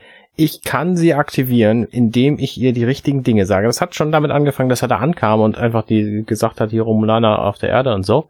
Äh, hier ist übrigens der Wein. Also alles, mhm. was er tut, ist wahnsinnig berechnend. Auch diese Entschuldigung, ne, die mag jetzt ehrlich sein und er mag sich tatsächlich auch entschuldigend fühlen, so. Aber es führt letztlich schon wieder dazu, dass er kriegt, was er will. Und das mhm. finde ich, ähm, ich weiß nicht, ob es, ob es irgendwo mal eine Szene gibt, wo er so richtig auf den Sack kriegt. Ja gut, wir haben sie am Anfang dieser Folge gesehen, so, aber ähm, ja, also ne, er weiß halt auch, wie er mit Leuten umgehen muss und das, ich finde, es macht mir macht ihn mir so ein bisschen unsympathisch in dieser Szene, dass er einfach auch hier wieder mhm. wieder seinen Willen durchgesetzt kriegt, obwohl sie ja tatsächlich einfach sagt, lass mich in Ruhe, ich will wirklich nicht. Das ist das, was ich ja schon mal sagte, das ist so ein bisschen dieses ich möchte halt nicht Godlike Picard sagen. Also er ist schon ein bisschen, das Ego ist extrem hoch. Ich will etwas und ich kriege es auf jede Art und Weise. Das hatten wir in der Serie auch schon ich will nicht auf Ahab zurück, aber es ist so ein bisschen wie ähm, auch die Geschichte wie ähm, wie in, in, in wie heißt es hier gestern heute Morgen, wo er, wo er halt die richtigen Punkte bei Worf drückt. Also wo er ihn in der Zukunft sozusagen, in der Zukunftslinie ja so ärgert, dass er mh, wie heißt es, ähm, dass Worf ihm zustimmt und ihn, ihn gewährt, in den klingonischen Raum zu fliegen. Also er macht das auch hier wieder. Ja. Was ich ja. fiese finde, ich bin da bei dir, das ist so ein bisschen so, ah, das ist einer dieser Punkte, wo ich mal sage, ich möchte alles total cool finden, aber das finde ich so ein bisschen fiese. Mhm. Ähm, aber er macht das tatsächlich nur zu seinem Vorteil. Wobei ich wirklich glaube, dass er die die Entschuldigung ernst genommen hat. Also er, ihm ist schon klar, verdammt, ja, ich hätte die letzten 14 Jahre wirklich mal da sein sollen. Und das meinte auch etwa 10 Sekunden lang, aber dann ist er wieder der Captain. So, ich habe ja einen Auftrag oder ich muss jetzt herausfinden, was ist mit Soji und so weiter und so fort. Also er schiebt das ganz schnell wieder beiseite. Mhm. Das finde ich echt so ein bisschen schade. Ja, habe ich auch Probleme mit. Und er ködert sie ja wirklich, na, da ist hier geheime Talchia Geschichte auf der Erde und sie ist interessiert. Sie ist richtig. Sie will und will auch nicht. Und gerade diese Szene, wo sie mehrfach Nein sagt, no, no, no, no, no, no, no, no, no. Ich gehe mit ihnen nicht wieder in den Kaninchenbau, Jean-Luc. Mhm. Das ist, du merkst ihr an und da nochmal, also ganz, ganz hohen Respekt an mich hört, wie sie das gespielt hat. Diesen Kampf, den sie hat, so, nein, ich will nicht, ich tu's nicht, ich mach's nicht, aber du weißt, dass sie Bock drauf hat. Mhm. Sie möchte eigentlich, weil es ist ja, geht in die Richtung, was, ähm, sie scheint ja schon mal von einer Verschwörung gesprochen zu haben, ähm, zumindest damals denn nach dieser Mars-Geschichte. Also das wird, finde ich, so ein bisschen impliziert. Und er gibt nee, das wird nicht impliziert, das sagt sie hier ganz deutlich. Also sie ja, sagt ja ganz okay. deutlich zu JL, äh, hier übrigens, äh, das ist kein, kein Quatsch, was ich mir ausgesagt, ausgedacht habe. Diese äh, Angriffe der Klone auf dem Mars, die kann es nur gegeben haben, wenn die Föderation davon Wind hatte und es mindestens einen Komplizen gegeben hat. Genauso wie jetzt hier die, die Angriffe auf Darsham in der, in der ersten Folge nur mit, äh, also die Romulaner auf der Erde, ähm, nur mit für Sternflottenunterstützung da sein konnten. Und das ist halt so ein Stimmt, Punkt, das, ähm, das triggert sie natürlich volle Lotte. Also ja. jetzt eine Chance zu haben, dagegen anzugehen, ja. Genau, sie spricht davon, dass sie konkrete Beweise hat. Das ging für mich schon in die Richtung, als wenn sie so ein Pearl Harbor da, gesehen hätte.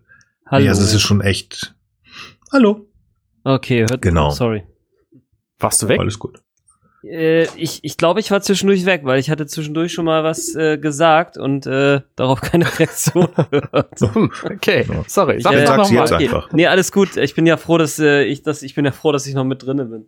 ähm, ich, ich wollte im Grunde genommen eigentlich noch mal einen Satz nur sagen zu der Szene ähm, mit äh, Picard und der Musiker und ich finde im Grunde genommen habt ihr irgendwie beide recht. Also ich finde sowohl, dass Picard eben der Ego-Typ ist, der es so ausnutzt, äh, insgesamt finde ich aber auch, dass er insgesamt weicher geworden ist als Charakter. Also es fühlt sich für mich zumindest so stark an. Also er ist eben, er ist schon, also er, er hat sozusagen noch die Gewohnheiten des Kapitäns äh, und das, was er tut, aber ich finde, sein ganzer Gesichtsausdruck verrät irgendwie viel mehr Emotionen. Also ich glaube, so wie du das ja auch gesagt hattest, Nils, er meint es schon auch und ähm, äh, er, er, er, er kommt sozusagen trotzdem nicht aus seiner Gewohnheit heraus, dann die Leute sozusagen zu manipulieren und ihnen das zu geben, was sie gerade brauchen, damit er das bekommt, was er will. Aber ich glaube schon, dass er insgesamt weicher geworden ist. Also auch die ganzen Szenen mit da schon vorher und dass er jetzt hier, also er ist, wirkt, er wirkt ja für mich sehr viel emotionaler als der TNG Picard. Also es ist vor allen Dingen der, sagen wir mal, der, der, der Serien-TNG Picard. In den Filmen wird das später auch noch mal ein bisschen emotionaler. Ja. Ja, stimmt, ja. Also ja das, was ich sage. Ich, ich, ich kaufe ihm wirklich ab, dass er die Entschuldigung ernst meint, aber ich weiß jetzt nicht, ich will es nicht wirklich auf eine Zeit festsetzen, aber ich sag mal so jetzt einfach so nach zehn Sekunden, dann schaltet er wieder um und ist wieder der Captain und sagt so, jetzt müssen wir mhm. uns aber hier auf die Verschwörung kontrollieren. Nee, nee, also da bin ich bei dir. Und jetzt können wir Commodore O nochmal treffen, wenn wir wollen.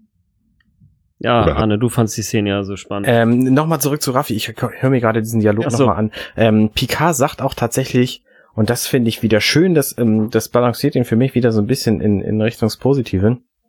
Ähm, er sagt äh, zu Ruffy, dass er einfach ihren Geist braucht, weil er, weil sie auf Dinge kommt, die er einfach nicht wahrhaben will. Und das ist auch der Grund übrigens im Buch, warum er sie in, in, in grundsätzlich engagiert für diese Rolle. Ähm, also für, für seine ähm, ersten, ersten Offizier, ähm, weil sie einfach so ein bisschen anders denkt als er und ihm das dann auch offen sagt. Und das finde ich wieder schön, weil, ähm, weil er hier tatsächlich so ein bisschen wirkt, als würde er sie auch brauchen. Also nicht als würde er sie einfach nur benutzen, sondern als würde er auch schätzen, was er von ihr bekommt. Ja, also das, das, ähm, also obwohl wir ja das Buch nicht spoilern wollten, ne? Naja, gut, dass sie erste Offizier ja. wussten wir ja schon vorher. Also. Ja, ja. Nein, also es ist tatsächlich so, dass sie ihm, und das gibt er sowohl im Buch, aber auch als hier ganz klar zu, sie hat Wissen, das er nicht hat. Und sie sieht Dinge auch anders genau. als er. Und deswegen ist, ist sie so extrem wichtig für ihn. Ja, ja. Doch, doch. Nee, genau. Echt gut. Guti.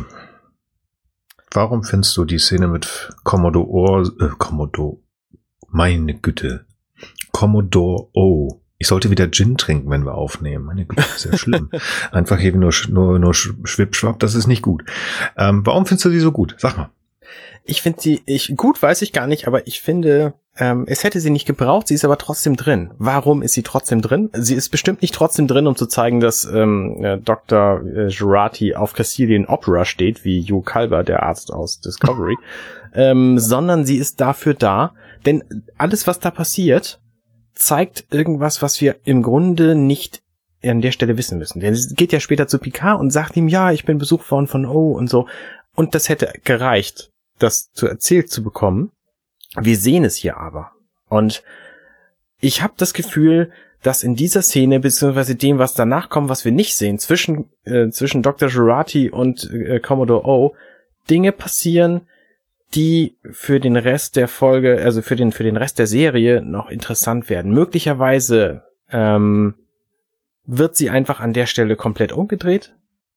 Mhm. Commodore O sagt zu ihr, okay, nee, du musst jetzt hier Picard ausspielen und gehst deswegen mit, weil sie taucht ja danach auf dem Chateau auf, ohne dass das irgendwie getriggert worden ist. Mhm. Ähm, oder was noch viel lustiger wäre, sie ist sowieso Romulanerin und ähm, ist grundsätzlich einfach ähm, irgendwie ein Spion. So, das wäre ja auch denkbar. Jedenfalls habe ich das Gefühl, nein, Girati. Also du meinst Girati. Oh. Oh, genau.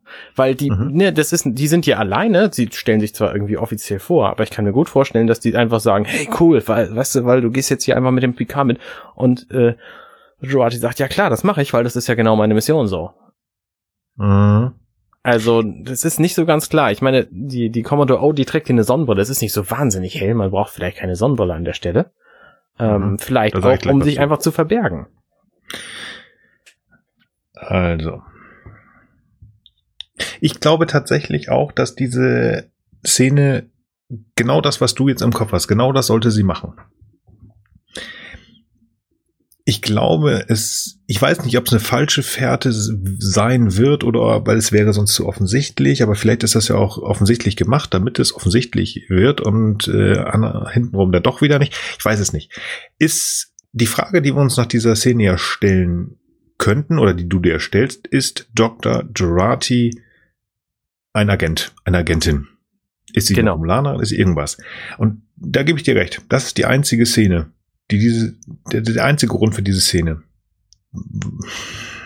Also, dass wir uns hinterher fragen, was das soll. Ja, genau. genau das ist der Grund. Genau, Ob das, das dann das tatsächlich einzige. eintrifft oder nicht, weiß ich nicht. Vielleicht macht das aber die nee. Figur ein bisschen spannender, als sie tatsächlich ist. Ähm, ja. Vielleicht also ich weiß es nicht. Also vielleicht ist die Figur, weil, wir können ja so ein bisschen in die Zukunft springen. Wenn sie ähm, am Chateau ist, ist sie ja wirklich total so ein bisschen oh Gott, oh Gott, oh Gott, Gott.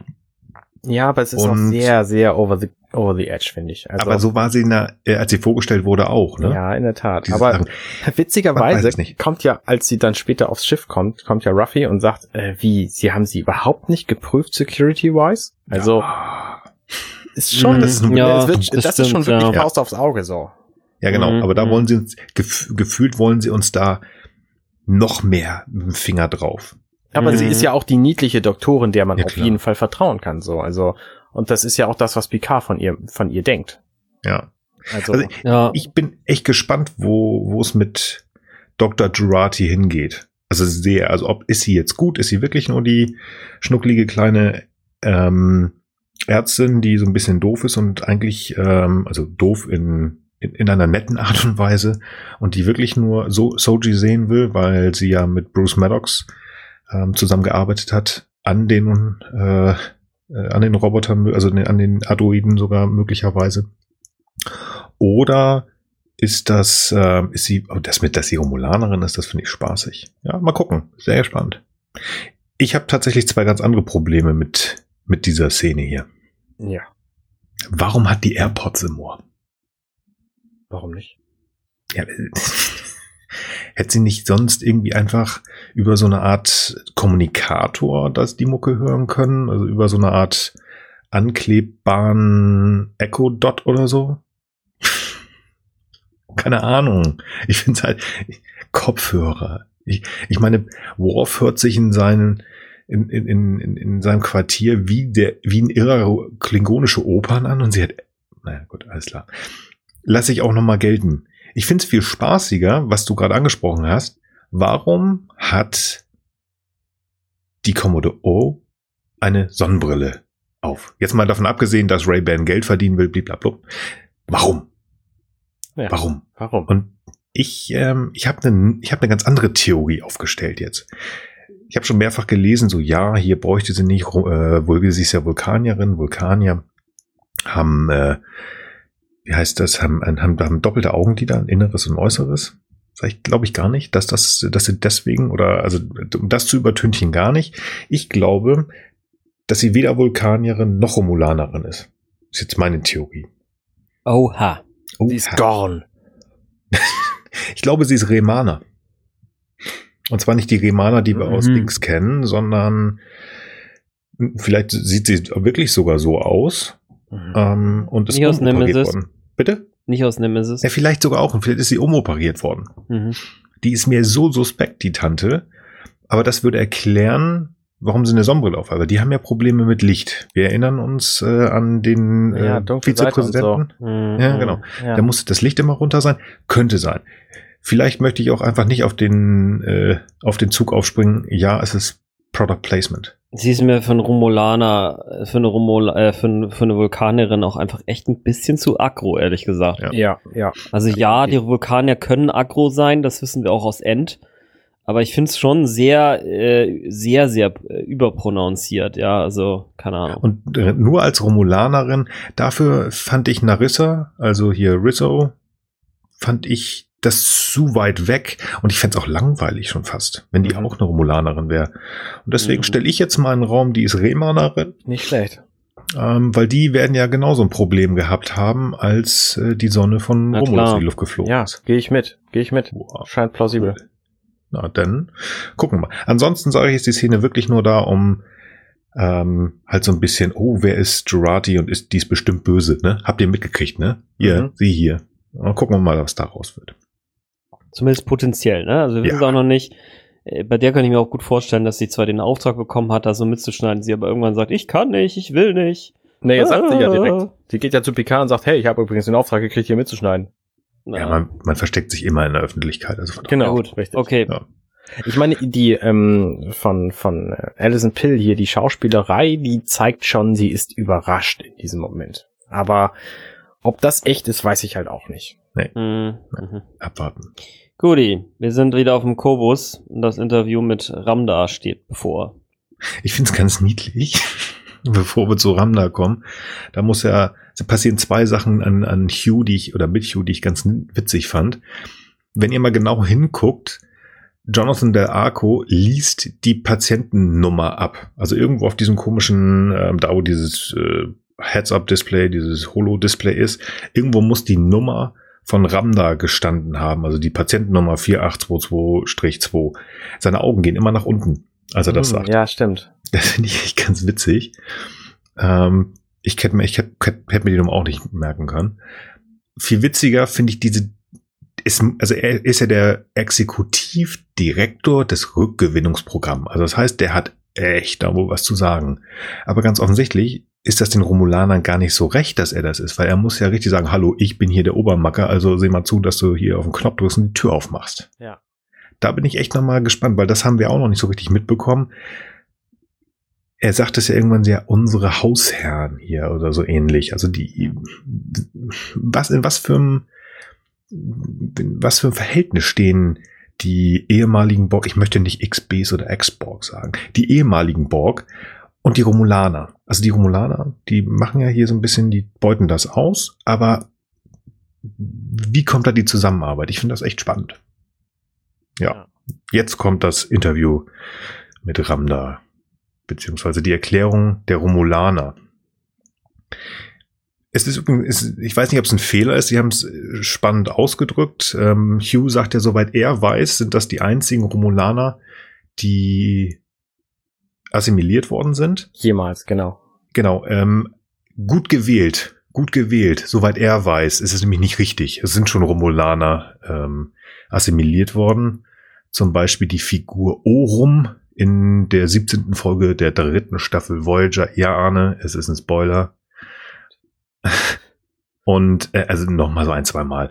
Aber egal, das war wieder unnützes Trivia-Wissen. Ich kann, ich kann mir vorstellen, dass es tatsächlich plotrelevant ist, dass das die einzigen Romulaner waren. Also möglicherweise war das den Drehbuchschreibern einfach nicht klar, dass es auch andere gegeben hat. Ähm, weil offensichtlich ist ja die Kombination Borg und Romulaner eine ziemlich relevante für diese Serie und es kann relevant genug sein, um das unter den Tisch fallen zu lassen, dass es auch andere gab. Hm. Glaube ich Ich nicht. weiß nicht, genau, ich glaube, also ich könnte es mir vorstellen, ich glaube es aber auch nicht unbedingt oder ich, ich, ich weiß auch nicht genau, ich sage mal, ich weiß es nicht.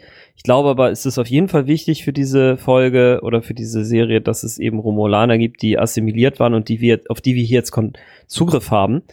Ähm, weil ich nämlich glaube, dass jetzt diese Frau äh, Ramda, die ja im Grunde genommen so eine Mythologie-Expertin war, die wiederum offensichtlich auch, das möchte ich jetzt einfach mal vorwegnehmen, mit den ähm, mit, den ähm, Jadwasch was zu tun hatte und deren mythologisches oder äh, archaisches Wissen zumindest hat.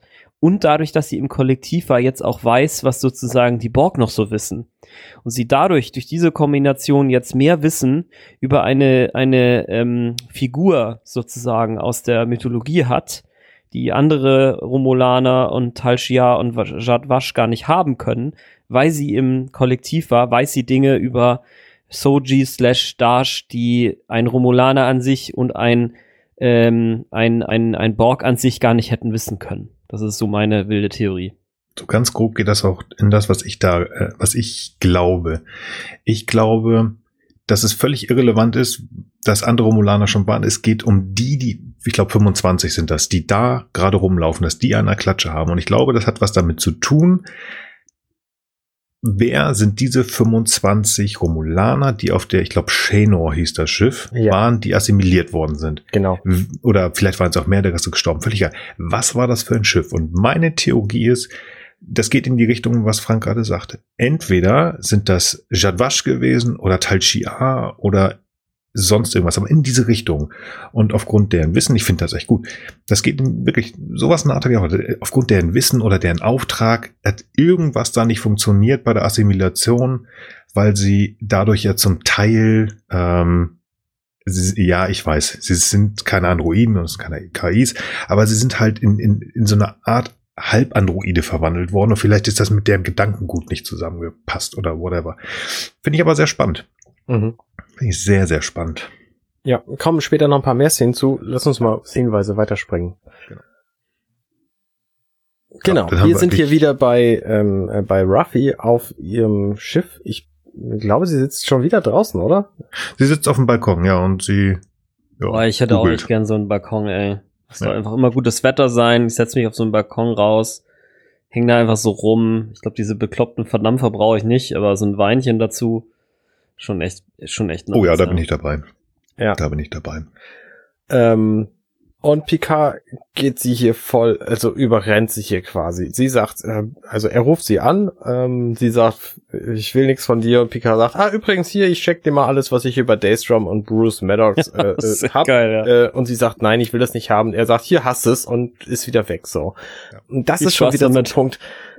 Ja, okay, ich weiß, es ist irgendwie sinnvoll, aber es ist auch irgendwie assig. Ja, aber das ist genau das, was du vorhin ja schon gesagt hast. Also das ist etwas, womit man echt Probleme haben kann, weil er da, boah, ey. Ja, das ist wieder der Captain. Ich habe mein Ziel, ich mache das. Es ist mir scheißegal, was du jetzt denkst. Du bist ja eh schon dabei, ne? Ja. Er weiß das und er nutzt es aus. Er nutzt es aus. Und dieses dieses Carry-on am Schluss, also weitermachen quasi. Ähm, so, okay, er ist schon wieder der Captain, so. Ja. ja.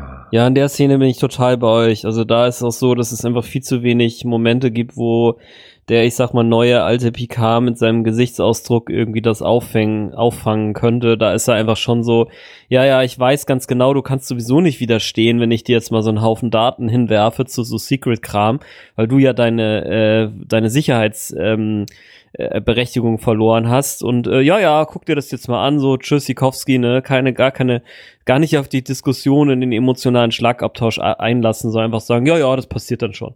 Das stimmt ich, schon, das ist schon ziemlich egoistisch eigentlich. Er ist, ich glaube, das ist wirklich, das haben wir jetzt ja schon mehrmals, er ist da als der Captain, aber manchmal, gerade wenn er mit Raffi zusammen ist, müsste er mehr der Opa sein, der in der ersten Folge neben Dash gesessen hat und gesagt hat, ja, ja, wir beide gehen jetzt zusammen Eis, äh, äh, ich pass auf dich auf. Also ja. das fehlt so ein bisschen. Ja. Ja. Und danach gehen wir auf die Serenity, äh, La Sirena. Das ich finde, ich finde, sie sieht nicht aus wie die Serenity. Ich finde, Nein. sie sieht mehr aus wie die Normandy aus äh, Mass Effect. Oh, kenne ich nicht. Das ist ein Videospiel. Ähm, ist, ja. Sie sieht auf jeden Fall ziemlich Starfleet untypisch aus. So, das können wir auf jeden Fall festhalten. Und wir, wir haben das Interieur schon diverse Male in Trailern gesehen vorher. Ja, also ich, ich hatte halt im Nachhinein halt nur Serenity, weil die Figur, die wir nachher kennenlernen, mich äh, sehr an Malcolm Reigns erinnert hat. Aber ja. wir sind halt an Bord des ersten, ist tatsächlich mit eins der ersten Raumschiffe, das wir wirklich sehen, mit Ausnahme dieser kleinen Flieger, die da den Mars abgeknallt haben, oder? Ja. Ja. Sehr schön. Wir haben einen fast alten, will ich jetzt mal sagen, Transporter. Ähm, Effekt, also zumindest vom Ton her kam, da hatte ich gedacht, das ist eigentlich der alte. Fand ich sehr cool. Mhm. Das Raumschiff, viel Platz, also ist ja halt auch wohl ein Frachter. Ja, und dann lernen wir Captain Rios kennen. Und eigentlich auch nicht, weil der, die Figur, die da kommt, äh, scheint nicht der Captain zu sein, sondern sein EMH, Emergency Medical Hologram. Ja, witzig. Ähm, ist es, glaube ich, nicht, sondern es ist, glaube ich, ein weiteres Hologramm. Also es scheint, weil dieses Hologramm benimmt sich anders als der, als der Doktor, den er gleich ruft. Ähm, nee, der an ihm vorbeikommt, hat halt diesen und auch an ihm rumfuchtelt, hat, hat er diesen Mantel mit dem offenen Hemd an und der, ähm, der arbeitet auch an ihm rum. Also der beschwert sich, also er, er ist nur das EMH. Und der sagt nur, da kommt kein anderes mehr, das ist er.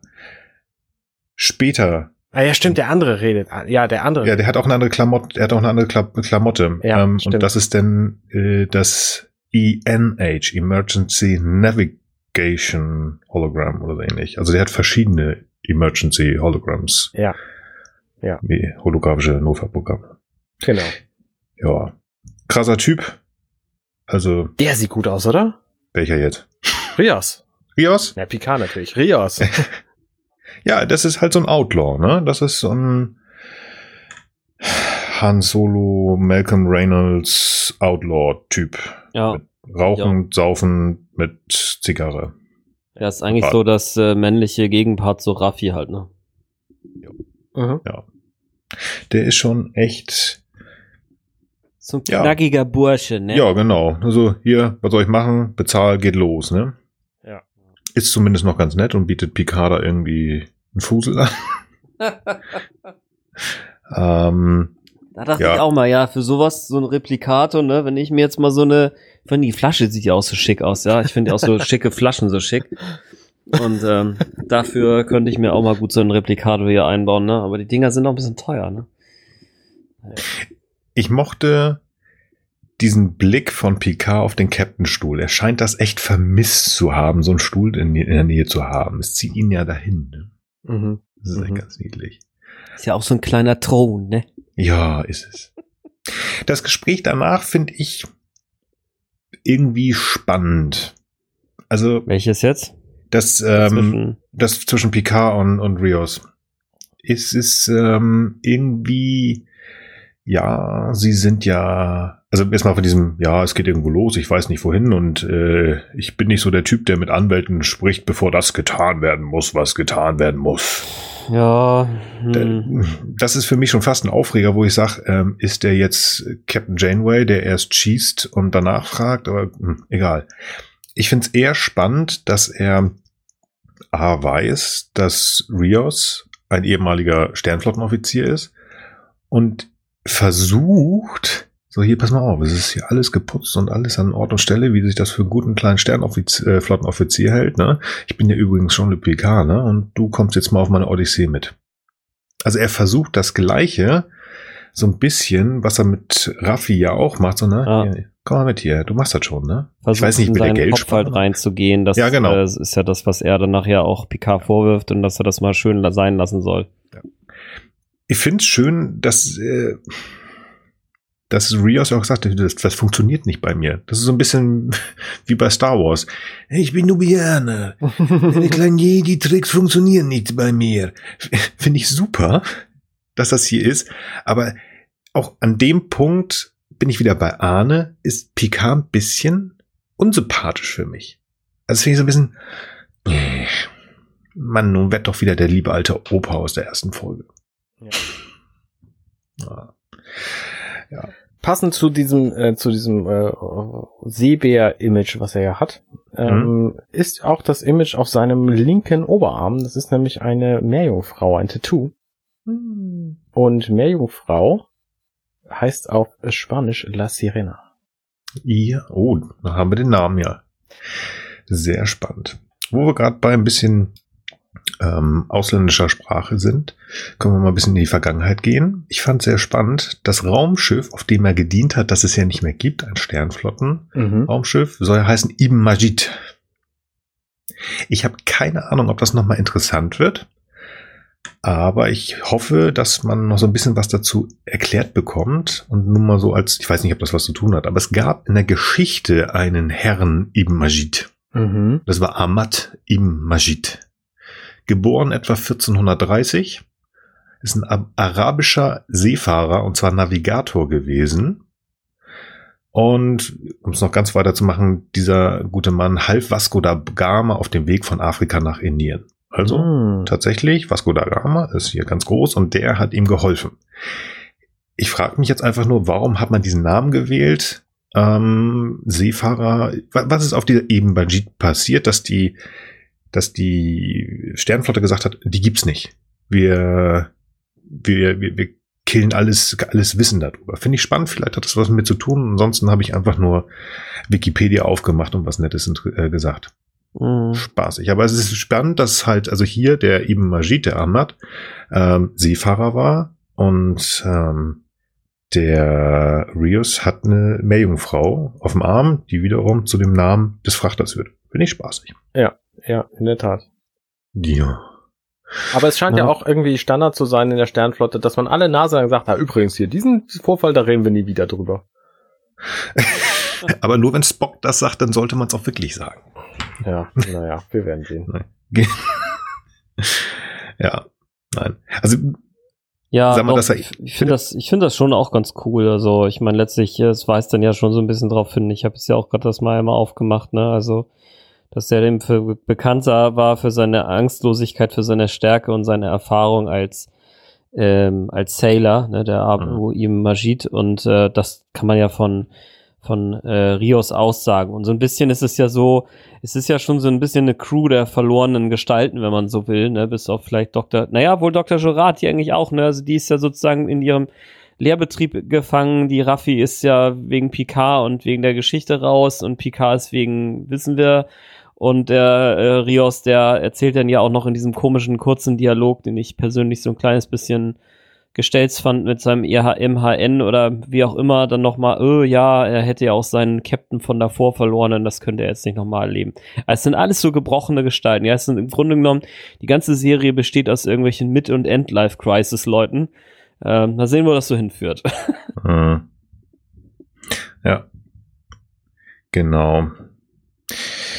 Ja, ich äh, bin eigentlich schon richtig, eigentlich schon fast durch, weil so viel mehr, das ist die Vorstellung von Rios und ich möchte mich eigentlich nicht noch mehr über Picard aufregen. Wie gesagt, ich finde diese Szene so also echt ja. nervig. What needs to be done? Und ich frage nicht vorher, was ich mache. Ja, das wissen wir. Aber das klang schon echt ziemlich krass für mich. Mhm. Äh, naja, gut. Ja. Ich, ich würde eigentlich viel lieber gerne ganz kurz zu dieser coolen Hack the Planet Szene mit Raffi gehen. Mhm. Ähm, die da irgendwie sich schön einen reinschnasselt und trotzdem ganz offensichtlich die Oberhackerin da ist. Der erste Frame dieser Szene ist schon so geil. Man sieht eine Frame. ultra Nahaufnahme von ihren Augen und ich finde sie einfach wahnsinnig. Ja. Ja, stimmt. Also das ist echt super gemacht und wie gesagt, ich bis jetzt ist das wirklich auch eine der Figuren, also das muss man einfach mal sagen, diese Serie etabliert echt gute, starke Frauencharaktere. Ich hatte es in, der letzten, in den letzten Folgen schon gesagt, ich mag Laris, ich mag Laris auch immer noch. Und Raffi, der nochmal oben drauf, echt cool. Also das. Finde ich auch, ja. Ja. Das Interface macht echt Spaß. Ich finde Raffi mittlerweile echt am allercoolsten. Ist sie auch. War mir von vornherein klar, dass sie die coolste aller ist. Ja gut, man sieht es ja auch im, im, im Maincast und ja, Laris wird ja erstmal zurückgelassen. Naja, gut, aber trotzdem, also. Nee, nee, also echt, absolut. Ich, ich bin da bei euch. Ich, das da habt ihr schon recht. Ja. Nee, also wie gesagt, sonst ist die Szene ja relativ kurz und zeigt uns eigentlich nur, äh, wo wir denn eigentlich demnächst mal hin müssten. Und genau. zwar steht da irgendwas von Free Cloud. Und ich oh. finde, das klingt so ein bisschen wie so ein Online-Dienst für irgendwelche Datenkrams. mit dem, was wir dann sehen, also dieses komische Holo, das da kommt und Würfel sind und dann Welcome to Free Cloud, musste ich, ich weiß nicht warum, aber ich hatte die Assoziation mit, oh, jetzt habe ich es vergessen. Arne, hilf mal schnell. Star Wars, diese, diese Wolkenstadt. Also, ja. Bespin. Bespin, genau. Ich weiß nicht warum, aber irgendwie hatte ich damit eine Assoziation. Mm, Keine Ahnung. Aber gut, das scheint wohl irgendwie ein Zockerparadies zu sein oder so. Mhm. Riser für Spieler, keine Ahnung. Wir werden es möglicherweise sehen. Aber wieder cool gemacht. Auch die, dieses Interface mit irgendwie diesen zwei Stangen und dazwischen ist halt so ein holographischer Mo Monitor. Das ist schon ganz cool. Das äh, sieht schön aus. Was mich so ein bisschen irritiert oder auch nicht, also was so ein bisschen tiefer blicken lässt, nachdem diese komischen Würfel auf sie zukommen, wischt Raffi schon relativ genervt diesen Bildschirm weg und starrt ins Leere. Als wenn sie irgendwas gesehen hätte oder an irgendwas erinnert worden wäre, was ihr nicht passt. Also, mhm. Hm, keine Ahnung. Ob das was zu sagen hat, das muss ja was sagen, weil die werden das nicht irgendwie, die werden nicht sagen, jetzt guck mal, ein bisschen grimmig, ohne irgendwie, ja, einen Plan dabei zu haben. Keine Ahnung. Wird auf jeden Fall bestimmt noch spannend, das rauszufinden. Mhm. Ja, und jetzt auf der La Serena zurück. Das genau. Notfall-Navigationsprogramm. Das ist ein Laber-Heinz. Oh. Ja, echt, äh. ja, der ist echt anstrengend. Äh, genau, Captain Rios sitzt in seinem gemütlichen Lehnstuhl und versucht sich gerade The Tragic Sense of Life reinzuziehen. Ein äh, Buch von 1913 oder so. Ähm, was man übrigens bei Gutenberg inzwischen auch kostenlos lesen kann. Mhm. Und äh, währenddessen labert ihn sein Notfall-Hologramm halt voll, was Picard für ein geiler Hengst ist. ich hatte da ja vorhin drüber schon gesprochen. Mhm. Ähm, ja, ich weiß auch nicht genau, warum. Also klar, für Leute, die Picard überhaupt nicht kennen, also ne, für äh, Menschen, die quasi ähm, mit dieser Serie anfangen, Star Trek zu gucken, ist es nicht verkehrt, so Picard nochmal so vorgeführt zu kriegen und äh, zu hören, was er alles geleistet mm, hat. So. Mm, ja, okay, so macht die Szene Sinn, ja. Ähm, aber ansonsten ja, weiß ich jetzt auch nicht, ob wir es gebraucht hätten. Ich, ja, ich glaube, das ist schon alles, was du gesagt hast, oder zumindest ein wichtiger Teil davon, dass einfach Leute erklärt wird, wer Picard ist, die halt nicht die sieben Staffeln schon gesehen haben. Ich sehe da noch eine andere Sache und da weiß ich noch nicht so ganz genau, wo die drauf hinaus wollen. Mhm. Also wenn man nicht nur so guckt, sondern also man muss ja nicht so ganz extrem gucken wie wir jetzt. Ja? Aber ich glaube, es ist schon sehr auffällig, dass das ich nenne es jetzt halt äh, Notfallnavigationsprogramm, weil der, das Holo, das wir hier sehen, ist definitiv nicht der gleiche Typ wie der Doktor vorher. Der ja. Bart sieht anders aus, die Klamotten sieht anders aus, die, der Sprachduktus ist anders. Das heißt, unser lieber Captain Rios hat mindestens zwei Hologramme ja. an Bord, die genauso aussehen wie er. Bin ja. gespannt, ob da noch mehr kommen. Was sagt das über die Psyche dieses Mannes aus? Nichts. Bist du, meinst du? Pass auf. Ja. Es ist in Star Trek einfach Standard. Das machen alle Leute so, dass sie die Viecher, die nach ihnen gebastelt wurden, sich selber ähneln. Das hat nun Jens Sohn gemacht. Mhm. Das hat Dr. der Doktor aus Voyager, also der Typ, der den geschaffen hat, hat es auch gemacht. Zimmerman, ja. Und er macht es natürlich auch. Möglicherweise war meine, meine äh, platte Erklärung dafür, hat es einfach Urheberrechtsgründe. Oder weil sie Robert Picardo nicht bekommen haben. Ähm, obwohl der hat ja Bock. Also ich gebe dir recht, aber äh, nur in Teilen. Zimmerman hat das EMH, ähm, das MHN erschaffen. Er ist der Erschaffer. Nun Sung es war nun den Song, ja genau, ähm, ist der Erschaffer von Data Law und so weiter und so fort. Wieder ein Wissenschaftler, Erschaffer. Er ist ein Captain, er hat die nicht erschafft, er hat sie entsprechend zu sich umprogrammiert. Er wird ja nicht diese La Sirena gekauft haben und ähm, per Zufall sahen die schon so aus wie er. Nö, vielleicht hat er sie das, einfach gebaut. Ja, aber ich meine, er ist ja, er hat, ja, also er hat halt das vorhandene Programm genommen und umgeschrieben mein, ich glaube, dass das tief blicken lässt und ich habe da auch eine Theorie zu, aber lass uns noch mal warten. Vielleicht kommt dann noch mal was und dann sage ich, okay, alles klar, das war eine doofe Idee. Ich warte einfach noch mal ab und wenn mir das wieder ins Auge springt, dann sage ich was dazu und ich werde für ewig schweigen und dann im Nachhinein nach der siebten Staffel sagen, okay, alles Quatsch. Du hattest recht. Er hat das gemacht, weil Zimmerman und nun nee. Zung das auch gemacht hat. Diese Szene hat ja auch noch einen Grund. Wir erfahren hier ein bisschen was über seinen bisherigen Captain, also warum er so ein bisschen skeptisch ist gegenüber Picard. Und äh, wir erfahren, dass sein bisheriger Captain offensichtlich ähm, grausam gestorben ist. Mhm. mit seinem Gehirn über die Wand verteilt. Ja. Also da muss echt was ganz schön krasses auf der Ebenmagie passiert sein. Ja, und da sehen wir eindeutig, äh, es waren die Reaver und es ist Malcolm Reynolds. ja, ich habe recht, ich habe recht. Ja. Dann kommt ein sehr schöner Um, also ein sehr schöner Cut rüber. Er guckt halt äh, über so ein Fenster nach oben und guckt halt aus der La Sirena raus in die Sternenhimmel und dann sehen wir, dass dieses Fenster weg ist und wir sind am Sternenhimmel woanders. Und wenn man sich dann mal so. Ja, wir sind gar nicht woanders. Doch. Wir sind genau, also der Sternenhimmel ist der gleiche. Ja, gut. Aber. Das bedeutet, wir sind auch nicht weit davon entfernt, wo wir nein. jetzt gerade sind. Ja, genau. Der fliegt da drüber. Das können wir jetzt noch nicht sehen. Aber wenn man mal nach drei, äh, 24, 43 geht, sieht man, dass da irgend so was komisches, so balkenartig in dem Bild ist. Hä? Hä? So, warum sage ich das? Wenn man sich an unsere Auf den Schirm Folge, ich meine, das ist die, ist das die 1 oder die 2, ich weiß es gar nicht mehr, San Diego Comic Con erinnert, wo wir den Trailer der Comic Con auseinandergenommen haben. Da hat, war da so ein komischer orangener, hatten wir damals gesagt, Balken ähm, in, im Bild einmal. Wo ich gesagt habe, pass mal auf, das ist ähm, ein Balken, wo Weinreben drum wachsen. Und da habt ihr was gesagt, nein, das ist metaphorisch oder was ganz anderes. Ähm, das könnte optisch eine Ankündigung sein oder was weiß ich. Arne hat, fällt mir gerade ein, hat gesagt, er hätte keine Ahnung. Es ist keine Ankündigung. Das, stimmt, ich habe immer noch keine Ahnung.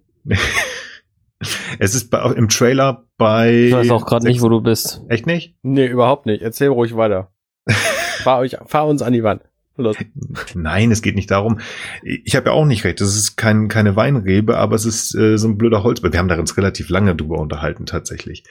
Im, wenn man im Trailer nochmal gucken möchte, also in dem San Diego Comic Con Trailer, bei äh, 36 Sekunden ist halt so ein komischer Balken zu sehen. Ach, du meinst diesen Trailer, okay. Ja, ja genau. Den ersten großen, den wir halt gesehen haben. Ja, alles klar, alles klar. Ähm, nehmt den bitte von Amazon Prime Video, dann kommt ihr da hin. Und hier halt bei ähm, Minute 24, 43 ist das, glaube ich.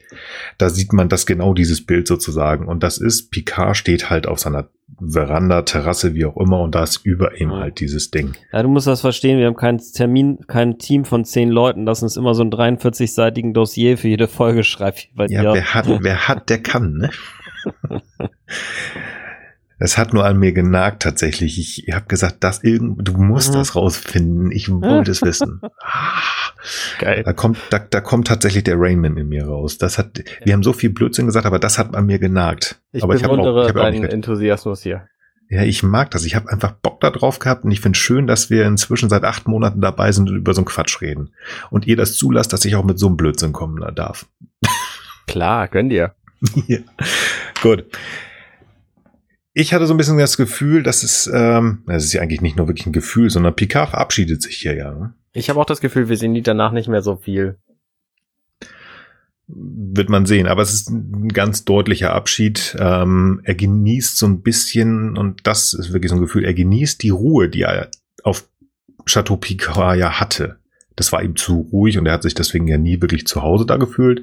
Aber er atmet, atmet noch einmal wirklich durch weil ihm klar ist, da wird Knuddelt denn da sein Mikro gerade?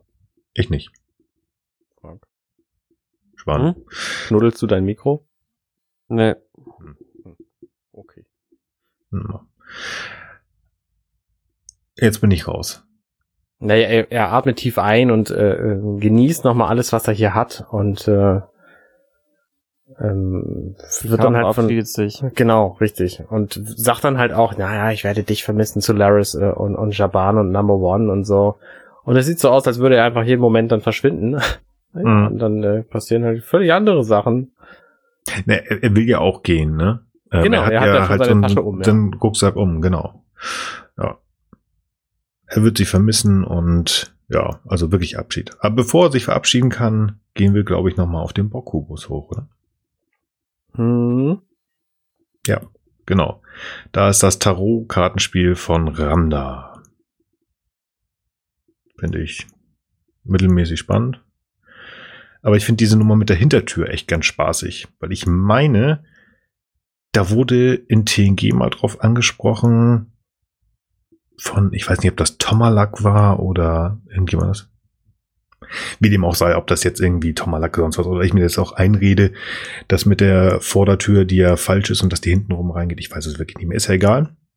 Aber ganz offensichtlich scheint das irgendwie Kanon zu sein, dass äh, in romulanischen alten Häusern die Vordertür immer noch falsch ist und dass man halt hinten rumgehen muss. Und das macht Soji jetzt ja auch, setzt sich hinter Ramda und spricht sie, glaube ich, auch auf Romulanisch an. Und äh, fragt, ob sie mit ihr klönen darf. Und Ja. kriegt das Go. Ja, finde ich cool. Finde ich cool tatsächlich. Das zeigt ja nochmal, obwohl uns das allen, eigentlich allen ganz klar ist, die Romulaner haben echt einen an der Klatsche, was Sicherheit und Privatsphäre und so angeht. Ja, aber, hallo, ey. Du, ein Freund von mir hat tatsächlich auch so ein Haus. Der, also die haben eine Vordertür, die einfach nicht benutzt wird. Ist dein Freund irgendwie über 90? Also ich weiß früher, bei meinen Großeltern war Nee. das auch so. aber- Nee. Echt? Und halt auf dem Dorf und das Auto steht hinten. Und dann lohnt es sich einfach nie, die, die Mhm. Vordertür zu Ja, gut, okay, Okay. sowas kenne ich auch, aber ehrlich gesagt, auf dem Dorf kenne ich eher so Leute, die machen dann sowas aus pragmatischen Gründen und äh, schließen dann sogar manchmal eher ihre Türen halt nicht ab, weil ist ja eh keiner da. Mhm. Kenne ich das zumindest von meinen Verwandten auf dem Dorf, dass die Türen einfach nie zu sind. So Ja. kannst du halt mitten in der Nacht irgendwie dann noch rein und wieder raus. Das fand ich als Kind dann schon auch ganz gut. Äh, bei, bei meinen Eltern ging das halt nicht so. Aber ja, ähm, manche Türen wurden mehr und manche weniger benutzt. Das ist schon so, ja. Mhm. Ja, also ich kenne das noch von meinen Großeltern. Das war tatsächlich ähm, so, dass sie an der Seite des Hauses den Eingang hatten, den wir immer, den alle immer genommen haben, außer es war eine große Feier und Mhm. festlich. Okay. Dann wurde die Haupt. Aber gut. Ja, wie gesagt, Ramda überlegt so ein bisschen, legt weiter Tarotkarte und sagt so, ja, du darfst dich setzen. Das Gesicht von Hugh danach finde ich irgendwie total cool. So, mhm, du bist aber ein kleiner Schlau, also. Mhm, ja, ja, Ja, genau, das habe ich auch gedacht. Das ist schon cool. Also ich mag, wie gesagt, nochmal, ich mag diesen Mann echt, er spielt das richtig cool. Er ist ein bisschen creepy mit seinen zwei verschiedenen Augenfarben, aber gut, wenigstens hat er wieder ein Auge. Ja. Genau, Szenenwechsel. Ja, Schaban kommt an Schaban, Schaban. und äh, bringt äh, Brot und Rockford. Und irgendwelche französischen Dinge, die ich nicht weiß, was es sein soll. Nee. Und Suppe die letzte bestimmt. Pflaume. Und was? Und die letzte Pflaume, die er fallen lässt. Ah, ja, stimmt. Ja. Und dann bücken sie sich alle nach dieser Pflaume und in dem Moment wird reingeballert. Und das ist einfach so ein typischer, ach, sie sind gerade eben dem tödlichen Schuss entkommen Moment. Ich, ich, ich wusste nicht, ob ich lachen sollte, grinsen, also irgendwie, ja, es ist, es ist total, ja, scripted halt, so ein bisschen, na klar, in dem Moment muss es sein und das ist ganz witzig und dann geht die große Action-Szene los, aber sie hat mir echt gut gefallen, Mhm. weil natürlich müssen die Guten alle gewinnen und ähm, auch überleben, aber ich finde es, ich hab's denen abgekauft. Ich hab's denen abgekauft. Also ich fand's cool, dass auch hier wieder Picard, der ein bisschen ältere ist, der beschützt werden muss. Das sagt ja auch ganz klar Laris zu Ja- Jaban, pass auf ihn auf, beschütz ihn. Mhm. Aber nichtsdestotrotz gehen sie ja alle los, also gerade halt die beiden Ex-Talshia, Jaban und Laris, und die machen ja diese höchstwahrscheinlich Jadwash Talshia richtig krass fertig. Also die sind noch immer richtig, richtig trainiert, die haben ihre Skills nicht verlernt und machen die, ich meine, obwohl die auch gut paar auf die Nase kriegen, aber die können sich echt noch gut durchsetzen. Und ich finde das, mir hat das sehr gut gefallen. Auch wenn man sagt, Mensch, die alten, also die, die, die schwarz gekleideten müssen die ja voll platt machen. Ich hab's abgekauft. Ich fand's echt gut. Ich fand es auch gut. Vor allen Dingen haben ja auch äh, Laris und Jaban ähm, ihre Argumente überall verteilt. Unter dem Tisch findet man eins und im Schrank ist eins und überall haben sie, haben sie ihre Waffen versteckt. Das ist richtig geil. Also, wenn ich Tal Shia so einschätzen würde, ich hätte das genauso vermutet, dass sie das machen. würden. Absolut. Ich habe mich nur gefragt, sag mal, wie viel Knarren haben die denn bitte in dem Haus versteckt? Ja, Na, alleine ist auch mega irgendwie fünf. Ja, genau. Allein in denen waren es nämlich zwei oder drei. Man sagt so, okay, Jungs. Ich hab auf jeden Fall gedacht, Kinder da rumlaufen lassen, ist wahrscheinlich auch keine so gute Idee. Da. Na gut, aber ne, also Picard und Kinder, das ist ja Ja, ja, ich- schon klar. Thema. Interessant übrigens, Picard weiß ja auch, wo diese Waffen sind. Er greift auch Ja, zielsicher eben, unter seinen genau, Schreibtisch. So. ja. Also, er ist da auch schon drauf vorbereitet, dass da irgendwann mal was passieren könnte. Ich fand das, ist auch mega krass. Das Einzige, was mir nicht gefallen hat, absolut nicht, das ist relativ am Anfang der Szene, wo Jaban einen der Jadwasch, gehe ich jetzt mal von aus, mit einer Flasche Wein platt haut. Der gute Ach. Wein. Naja, die sind kurz vor der Ernte, die können ja neu machen. Ja, aber das ist bestimmt ein 86er. die haben nur 86er Etiketten gedruckt. Ja, nee, Nein. ist klar. Nein, also die, die ist echt cool, die macht spaßig. Selbst Picard mit seinem Stock da ist relativ gut dabei und ballert rum. Also ich, ich fand die, fand den Teil der Szene echt rund. Mhm. Ja, und dann kommt der Lacher der Szene. Dann kommt diese schöne Szene, wo sie sich sicher sind, dass sie alle erledigt haben und Laris äh, umarmt dann Picard und dann kommt natürlich noch der, der letzte aufbäumende äh, Bösewicht durch die Tür rein und dann sehen wir eine Szene offscreen, Nämlich kommt Dr. Jurati rein, erschießt den Typen mhm. und sieht dann, als sie reinkommt, sehr überrascht aus und so, oh, es gibt ja gar kein Stunt-Setting, das ist ja überraschend. Und ich, hm, ich weiß nicht, ich habe jetzt diesen Zweifel im Kopf und glaube, sie ja, spielt es alles einfach sehr gut. Ich muss erstmal sagen, also man sieht ja offscreen nicht, dass da jemand kommt, sondern der Typ kommt rein und wird weggeballert. Ja. Beim ersten Mal gucken habe ich gedacht, jetzt kommt Seven of Nine rein. Mhm, okay. Das hatte ich gedacht.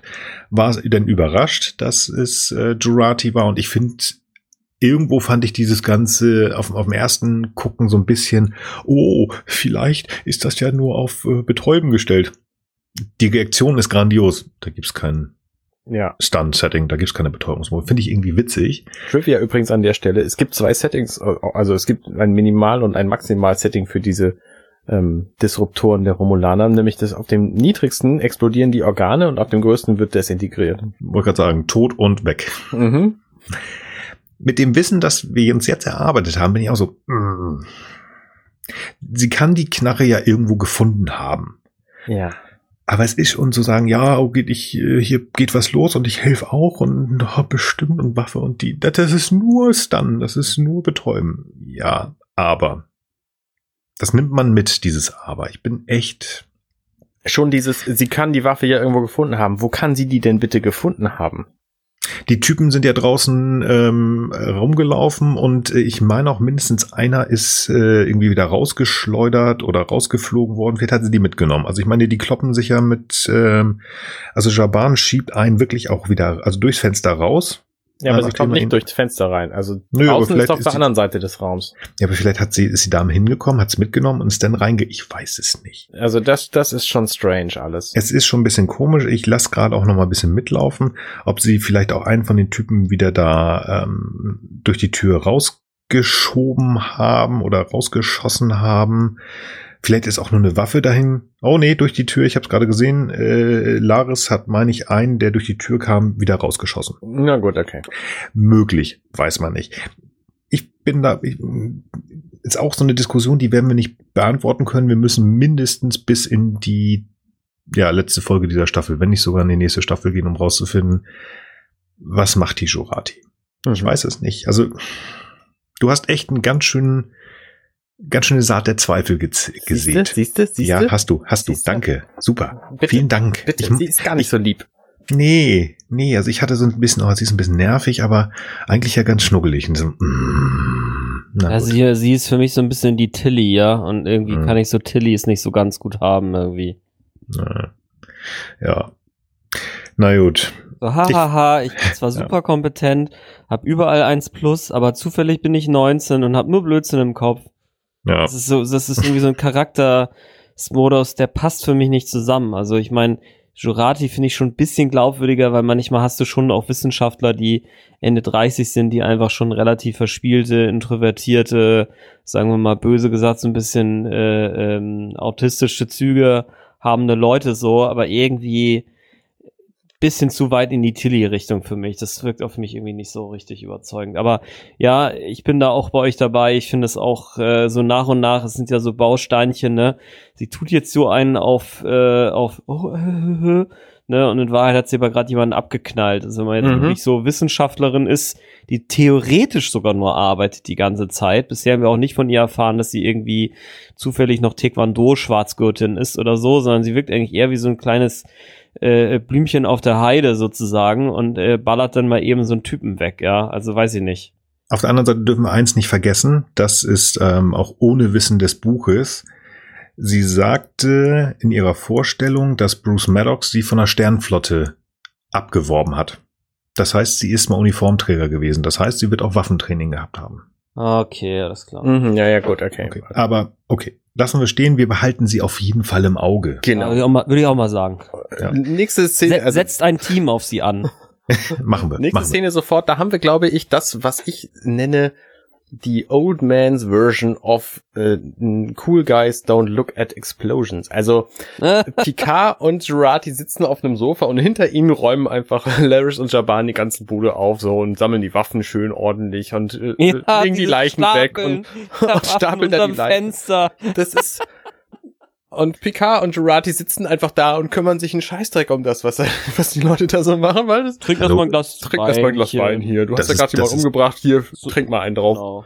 Das ist deren Job. Das ist geil. Ich, ich habe zwei Punkte dazu, also eigentlich mehr. Also zu dieser Wein mehr. Na, natürlich mehr, sonst würden wir hier nicht irgendwie zwei Stunden oder zweieinhalb, oh Gott, ähm, würden wir da nicht drüber reden. Ich finde diese Nummer mit dem Wein doof. Picard hat immer gesagt, es, äh, Earl Grey hilft immer. Auch die liebe Dage hat Earl Grey bekommen und was ist hier? Hier gibt er erstmal ein Weinchen. Das ist inkonsistent. Jetzt hätte es auch Earl Grey geben müssen. Ich meine, klar, ich würde auch eher den Wein nehmen, wenn ich. Moment, Moment, Moment. Das ist vielleicht ja. auch einfach tageszeitabhängig und nicht inkontinent so. per se, sondern ähm, es gibt hier einfach abends Wein bei Picard und tagsüber gibt's Tee. So finde ich jetzt nicht verwerflich. Ja, aber es ist entkoffinierter Tee, den kann man auch abends trinken. Aber okay, gut, lassen wir das. Ich finde im Hintergrund viel cooler, nachdem ähm, die, die, die, die lieben äh, Laris und Jaban aufgeräumt haben, ähm, macht die Laris den, den komischen Romulaner Jadwasch-Typen da ja so ein bisschen fest. Jaban geht auf ihn zu und will ihm erstmal voll eine ballern. Und nicht nur eine ballern, sondern das klingt für mich so, ähm, weil sie dann ja sagt, das tun wir nicht mehr. Als würde er sie umbringen wollen, also ihn umbringen wollen. Mhm. Den verabschieden. Und das finde ich echt krass, dass hier auch allen, die den Comic nicht gelesen haben, zu sagt wird, ey, die sind ganz offensichtlich, wie wir gerade gesehen haben, highly trained, also die sind echt ganz schön krass, die müssen was drauf genau. haben. Ähm, und ähm, solche Romulaner kann man also schon sagen, also wenn die jetzt auch schon mal nicht mehr so sind, werden die wohl mal Tal Shiar gewesen sein. Finde ich cool, dass das so dargestellt worden ist. Aber ich finde auch hier nochmal ganz klar gezeigt, Jaban ist der weniger Überlegte. Und Laris ist von den beiden der Kopf. Also so wie fast immer. Ne? Mhm. Ne? Die Männer sind die Muskeln, die Frauen sind der Kopf. Finde ich echt ganz spaßig. Ja, und dann kommt dieses witzige Aufwecken. Das finde ich Vorher. so geil. Ja, bitte. Ähm, wir haben ja gar nicht über das Gespräch zwischen Picard und Jurati gesprochen. Ach, stimmt. Denn hier erzählt sie ihm einfach, da kam um Commodore O äh, zu mir und ich wusste gar nicht, was ich hier sagen soll. Und äh, außerdem, ich bin übrigens eine ganz, ganz schreckliche Lügnerin. Mhm. Mhm. Wenn man das schon sagen muss. Ähm, mhm.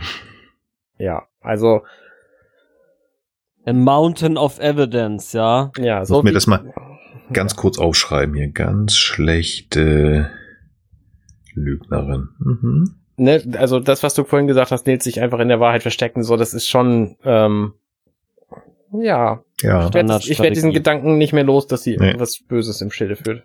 Ich auch nicht, vielen Dank. Bitte, bitte, gerne. Aber dass sie das gesagt hat, ich habe es gerade im rechten Ohr, ja, das bin ich voll drüber weggegangen, mehrfach spannend. Ja. Und also auch dieses, dieses, komm, ich, ich habe ihr jetzt alles offengelegt, aber wir verbünden uns trotzdem. Es gibt nämlich irgendwas, was ich ihr noch nicht gesagt habe, so, nämlich ich komme mit, so, das sagt sie dann später. Ähm, kommt mir auch extrem komisch vor. Hm. In der Hinsicht, wie du das jetzt darlegst, ist es schon fast eher so, naja, und also ich habe ihr das ja alles erzählt und jetzt habe ich ja den Auftrag, äh, ich habe ihr natürlich nicht gesagt, dass ich mitbekomme. Ja. Ja, genau. So ein bisschen. Mhm. Ja. Mhm. ja. Na gut.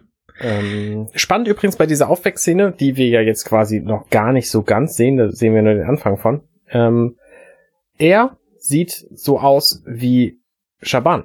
Er hat mhm. nämlich auch so eine, so eine, so eine, keine Ahnung, wie man das nennt, so eine, so eine Stirnwülste. Stirnwulst auf der Stirn, während Laris keine hat.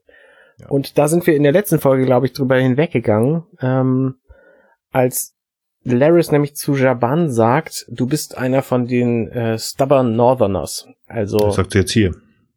Ach, das sagt sie hier. Das sagt sie hier. Oh, siehst du, ich sie, wusste, ich habe das irgendwo gehört und dachte, ja, genau. sie, oh, cool. sie, ja, dann sie, kla sie klopft ihm ja auf die, auf die Stirn, dem Jadwasch da, und dann sagt er, Mensch, der ist genauso ein doofer Nordländer wie du. Also ganz offensichtlich, ähm, je nachdem, wo du auf Romulus genau. Geboren bist, bist du halt ähm, von der Kopfform, Ohrenform, Augen, äh, äh, Augenbrauen ja. bisschen anders. Und deswegen sehen die verschieden aus. Und da habe ich gedacht, ja. warum ist das denn nicht möglicherweise auf Klingon einfach genauso? Hm. So, nur kurz als Idee, weil hier gibt's keine Klingonen, müssen wir nicht drüber reden, aber. Ja, da wird auch nicht drüber gesprochen mit der Außenstehenden. Mhm, hat der Wurf gesagt. Ja, das stimmt, aber das ist ganz spaßig, um halt so ein bisschen die Inkonsistenz aus den verschiedenen Serien einfach mal gerade zu ziehen. Finde ich sehr schön.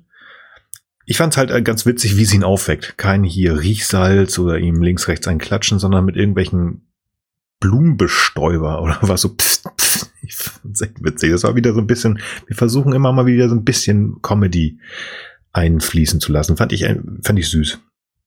Ja. Ja. Der Captain übernimmt da natürlich die, die, wie heißt das, Interrogation, die ähm, Befragung. Befragung. Befragung. Let's talk. Mir ist, ist einmal aufgefallen, wenn ich versuche, Jean Picard zu imitieren, dass ich mehr wie, wie Zulu klinge. Ich sollte das lassen. Ich frage mich, warum er das macht. Ich meine, er ist ja nur Jean-Luc Picard, der ehemalige Captain und Admiral.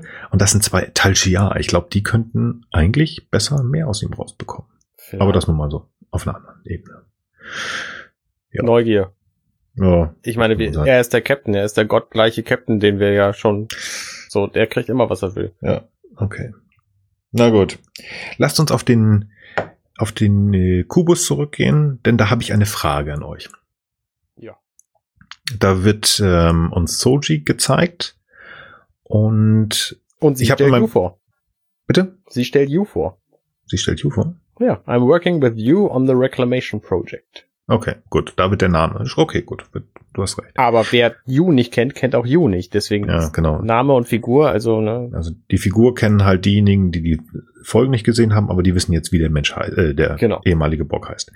Meine Frage ist folgendes: Sie stellt auch sich vor, ich bin Soji und im Deutschen sagt sie, ich bin ausgebildete Anthropologin. Und im Englischen sagt sie, und da müsst ihr mir jetzt helfen, weil ja, ich verstehe Englisch, aber ähm, meine Hauptsprache ist Deutsch und meine Arbeitssprache ist ja Dänisch. Und deswegen bei dem, was da Englisch gesagt wurde, sie sagt, I'm a anthropologist by training. Heißt das, dass sie da noch, also im Englischen sagt, dass sie da noch in Ausbildung ist, oder heißt dieses by training, dass sie ausgebildet ist? Letzteres. Letzteres. Okay. Weil da war ich mir halt absolut unsicher ich hätte es ja googeln können, aber ich habe gedacht, wofür habe ich denn die Zeit mit euch, wo wir da mal fragen können. Dankeschön. Nee, bei Training heißt sowas wie, ähm, ja, also nicht wie, es, es ist schon passiert, sonst hätte sie gesagt in Training. Okay, also das heißt dann sowas wie halt in unserem Deutschen ausgebildet und nicht studiert. Oder ja, so. ja, genau. Okay, alles klar. Danke. Super. Perfekt. Das war's. Okay, dann machen wir jetzt Feierabend. Ja, also ich habe hier tatsächlich, also meine Notizen sind da relativ sprunghaft, weil ich, ich gib's zu, also ich mag diese ganze, ich mag Borg, aber ich finde viel auf dem Borg-Kubus so ein bisschen so, oh, könnten wir kürzer fassen und finde ich nicht so toll und ich bin eigentlich froh, dass Narik bis jetzt auch nicht aufgefallen ist und für mich ist tatsächlich eigentlich hier nur die zentrale Frage, die jetzt da rauskommt, woher kennt eigentlich Ramda Soji? Das sagt sie doch. Ja, vom Tag ich kenne davor. dich von morgen. Ja, genau. Ich kenne dich von morgen. So, wir sind jetzt also als Zuschauer sehr gespannt, was passiert morgen und warum kann sie in die Zukunft gucken. Oder nicht? Also das ist doch die logische Konsequenz. Sie sagt doch hier, ähm, also da sind ja mehrere Dinge, die darauf hinweisen. Ja. Zum einen sagt sie, ich kenne dich von morgen. Du mhm. bist, äh, du bist, ähm, ähm Genau, Zapzarab, der Zauberer. ja. Und Außerdem sagt sie, Mythologie ist nicht Mythologie, sondern News. Also Nachrichten, Nachrichten Neuigkeiten. Also die Zeit, eine Mythologie ist für uns was Uraltes und für die offensichtlich was hochaktuelles. Und ich kenne dich von morgen, sagt genau das Gleiche. Also offensichtlich ist da irgendein Zeitparadoxon im Gange und ich weiß noch nicht genau, wie ich damit umgehen soll. Ich hoffe, ich, ich steige da gerne ein, weil das ist wirklich eine große Frage in meinem Kopf. Ich steige darauf ein. Ich hoffe, dass es kein Zeitparadoxon ist, weil wir das schon immer wieder hatten. Mhm. Ich hoffe, dass dieses Ich kenne dich von morgen wirklich nur dadurch, dass, ich meine, die hat so ein bisschen durch die Assimilation, da brauchen wir nicht drum herum, die hat an einer Klatsche. Ähm, dass das einfach nur im Wort was falsch ist, dass sie es falsch ausdrückt oder wir einfach nicht verstehen. Ich könnte mir aber vorstellen, das ist jetzt wieder so eine ganz große Theorie von mir, die kennt sie sich nicht von morgen, sondern vielleicht heißt ja Shanor morgen. Hm, Keine Ahnung. Dass vielleicht nicht so, nicht mal Soji, sondern vielleicht irgendein anderer. Oder es gibt ja noch mehr, hatten wir, glaube ich, letztes Mal gesagt, ne? Noch mehr also was? Noch mehr von den. Naja, nicht von den Zwillingen, sondern mehr von Maddoxes Kindern. Ja gut, aber vielleicht gibt es ja noch ein zweites Paar Zwillinge, die genauso Genau, aussehen. ja. Oder nee, genauso wie hätte ich jetzt nicht vermutet, aber ja. Weiß ich nicht. Also ich meine, wir hatten ja auch 250.000 F8s da rumstehen, ne? Vielleicht gibt es ja noch. Ich weiß es nicht. Aber sowas, vielleicht war äh, ein, ein, ein Soji Dash Androide ja auf der Shano. Ich weiß es nicht. Und vielleicht war die der Grund, warum die Assimilation nicht äh, vernünftig gelaufen ist und wir treffen irgendwann einen halb ähm, assimilierten Soji Dash Borg. Ich weiß es nicht. Also sehr mysteriös, die ganze Nummer. Also das ja. ist wirklich spannend, spannend, weil Seb Chenep, das klingt für mich auch nicht so, als wäre das irgendwas, was ganz neu ist oder ja, vielleicht ist es auch einfach nur romulanisch für die Zerstörerin und die glauben einfach, das ist eine Zerstörerin. Egal. Frank, was wolltest du sagen? Äh, was ich mich auch gefragt hätte, ist, wenn, äh, ob, ob, ob man vielleicht diese diese Behauptung, es gäbe im Romulanischen keine Mythologie, vielleicht doch eher nicht ganz so wörtlich nehmen sollte. Also es wurde ja angekündigt, dass die Ramda schon so als Mythologie-Expertin gegolten haben soll, bevor sie assimiliert wurde. Und klar kann ja sein, die Romulaner haben diese Begriffe nicht und sagen, das ist einfach News. Damit wird gleichzeitig so auf mehreren Ebenen, also zum einen für die Romulaner wird halt gesagt, na ja, auch das, was News hat, wird immer als ideologisch stark eingefärbt betrachtet. Das ist wiederum auch so eine Referenz an das Heute, ne? Stichwort Fake News. Äh, hinter irgendwelchen Nachrichten stecken immer auch irgendwelche Annahmen, pipapo, ne? Die können natürlich mal mehr und mal weniger äh, dicht sozusagen sein, wenn man so will. Und dass das morgen vielleicht dann doch wiederum, wenn man mal sagt, na gut, das ist vielleicht nur eine andersartige Umschreibung, es gibt also doch Mythologie, auch wenn die Romulaner das nicht so nennen und haben sozusagen so eine Art Weltuntergangsmythos, äh, oder ein Katastrophenmythos, der Morgen heißt. Und äh, irgendwas passiert dann im Morgen, äh, also sozusagen nicht in den Nachrichten heute, sondern in den Nachrichten morgen. Und morgen ist natürlich immer später. Äh, äh, und, und, und sie erkennt aber jetzt eine Figur aus dieser Erzählung. Also irgendwie so habe ich mir das so in meinem Kopf zusammengebaut, dass das mit der Mythologie irgendwie passt. So und ähm, die zweite Erklärung wäre natürlich, oder die zweite Möglichkeit, das zu erklären, wäre natürlich diese von Arne genannte, dass wir irgendwie so ein Zeitding äh, irgendwie haben. Und ich meine, letztlich hat ja äh, die, die Janeway, die ja auch viel dazu beigetragen hat, dass es mit den Borg dann irgendwann auch mal den Bach runtergegangen ist, hatte ja wirklich viel mit Zeitreisen zu tun. Insofern, wer weiß schon, vielleicht gibt es da irgendwo so ein, und auch gestern, heute, übermorgen, ne, das ist ja die letzte Folge von TNG, war also auch ein massiver Zeit, äh, die Zeitabfuck. Ne? Aber ich muss dich unterbrechen, die Folge heißt gestern, heute Morgen. Ja, genau, gestern heute Morgen, ne? Da gibt's aber so einen Podcast von so drei Jungs, da heißt so ähnlich, das bringt mich mal durcheinander. Und äh, also insofern finde ich auch eine spannende Theorie, ja. Also letztlich, ich, weiß es natürlich noch nicht, ne, weil wir es alle noch nicht ja. wissen, aber irgendwas äh, ist da sozusagen im Argen, äh, wo, wo sie sie irgendwie erkennt aus irgendeinem Grund und es muss irgendwas mit dem Wissen zu tun haben, was die Romulaner, die Borg oder sie aufgrund irgendeiner zeitlichen Verzahnung hat halt, also eine andere Möglichkeit sehe ich halt jetzt nicht. Also ganz ehrlich, das mit der zeitlichen Geschichte, ich möchte es nicht. Ich möchte nicht schon wieder mit dem Department für Temporal irgendwas ja, zu tun haben. Nicht so das, hatten, drauf, ja. das hatten wir zu häufig, fände ich, dann wäre ich wirklich enttäuscht, muss ich mal sagen. Deine erste Theorie das mit diesem Mythos und äh, irgendwas mit der Morgen ähm, und äh, Armageddon irgendwas, das kaufe ich. Das kaufe ich, das werde ich ab jetzt als Kanon verkaufen und als meine Idee. Kannst du sagen, was du willst? Finde ich super.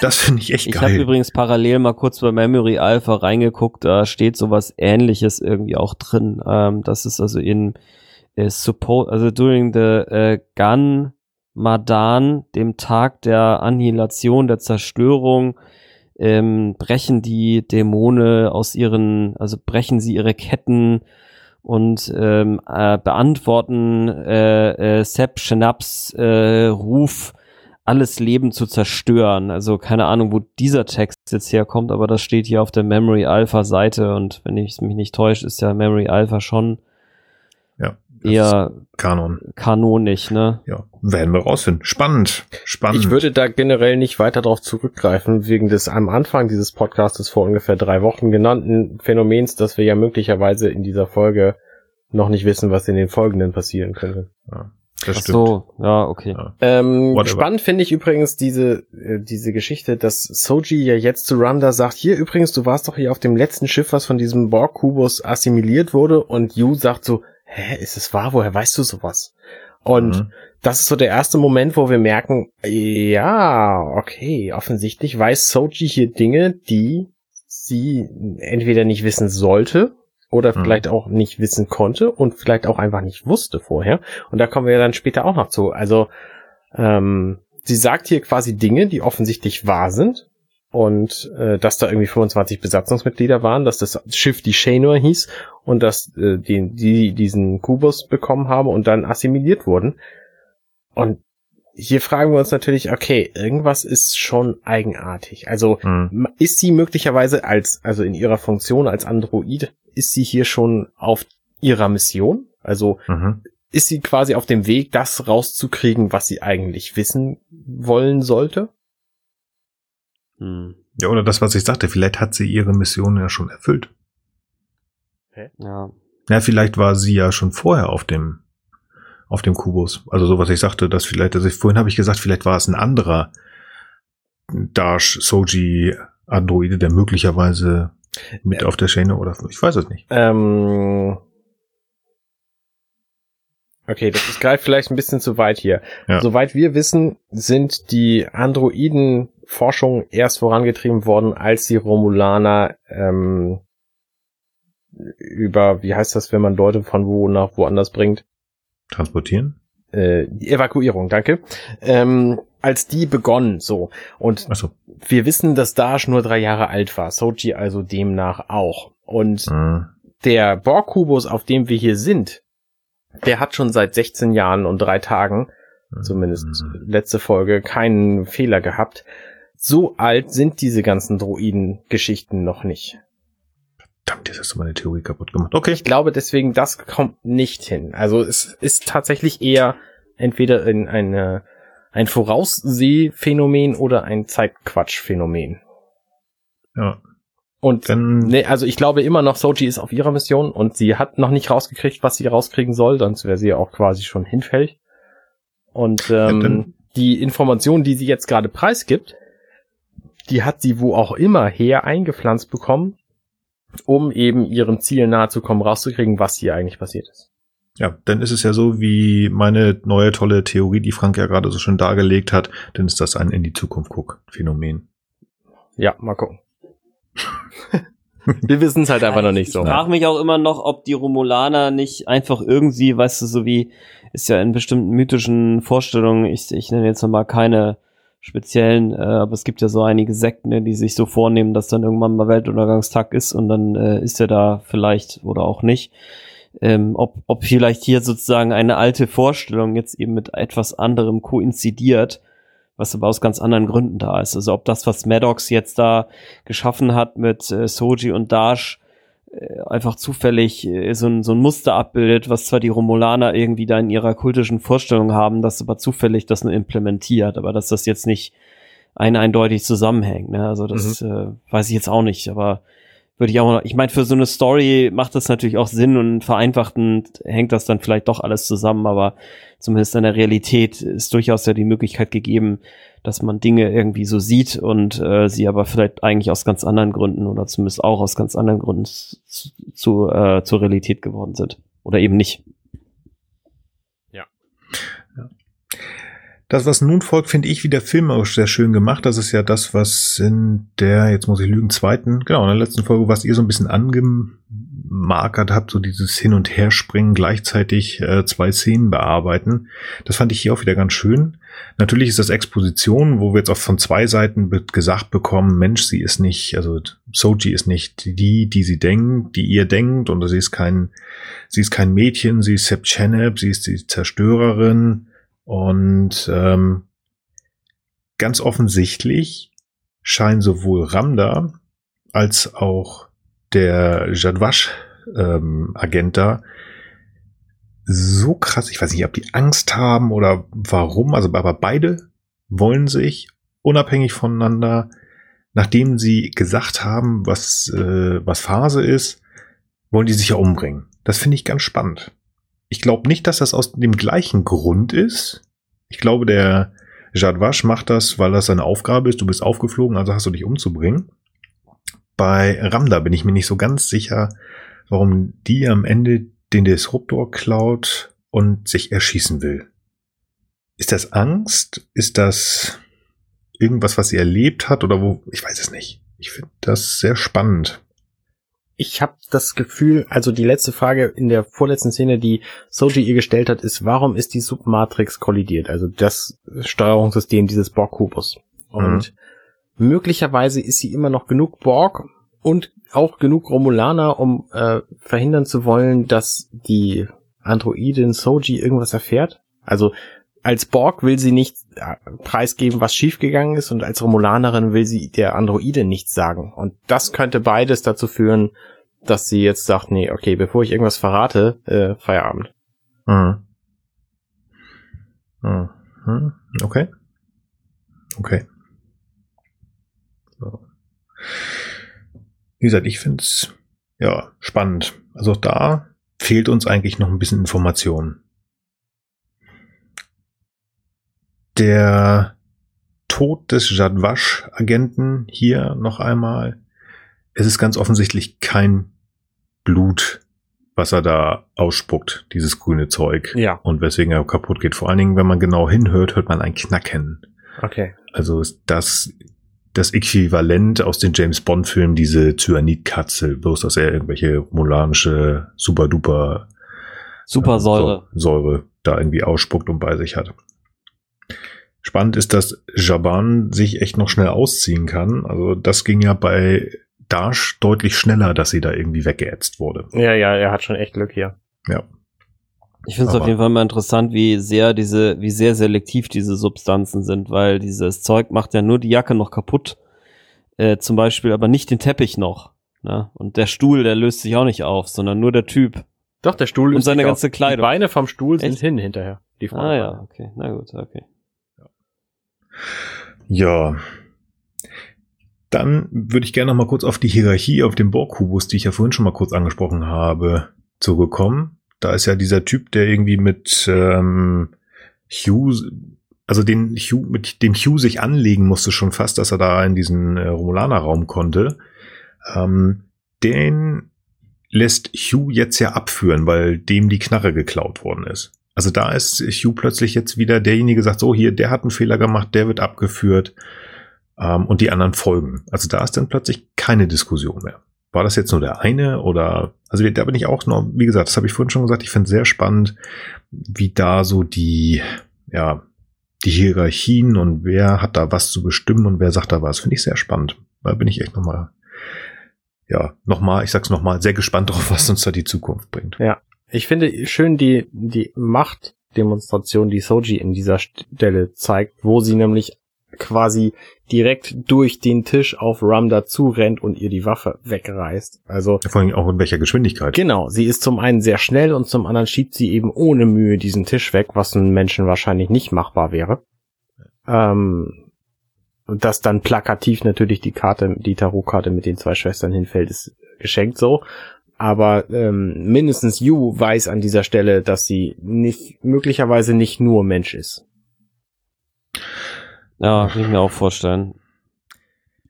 Meinst du? Und auch die Romulaner sind ja per se alle drauf gepolt zu gucken, okay, wenn wir ein Android ist, so, dann sind wir aber sehr, sehr aufmerksam.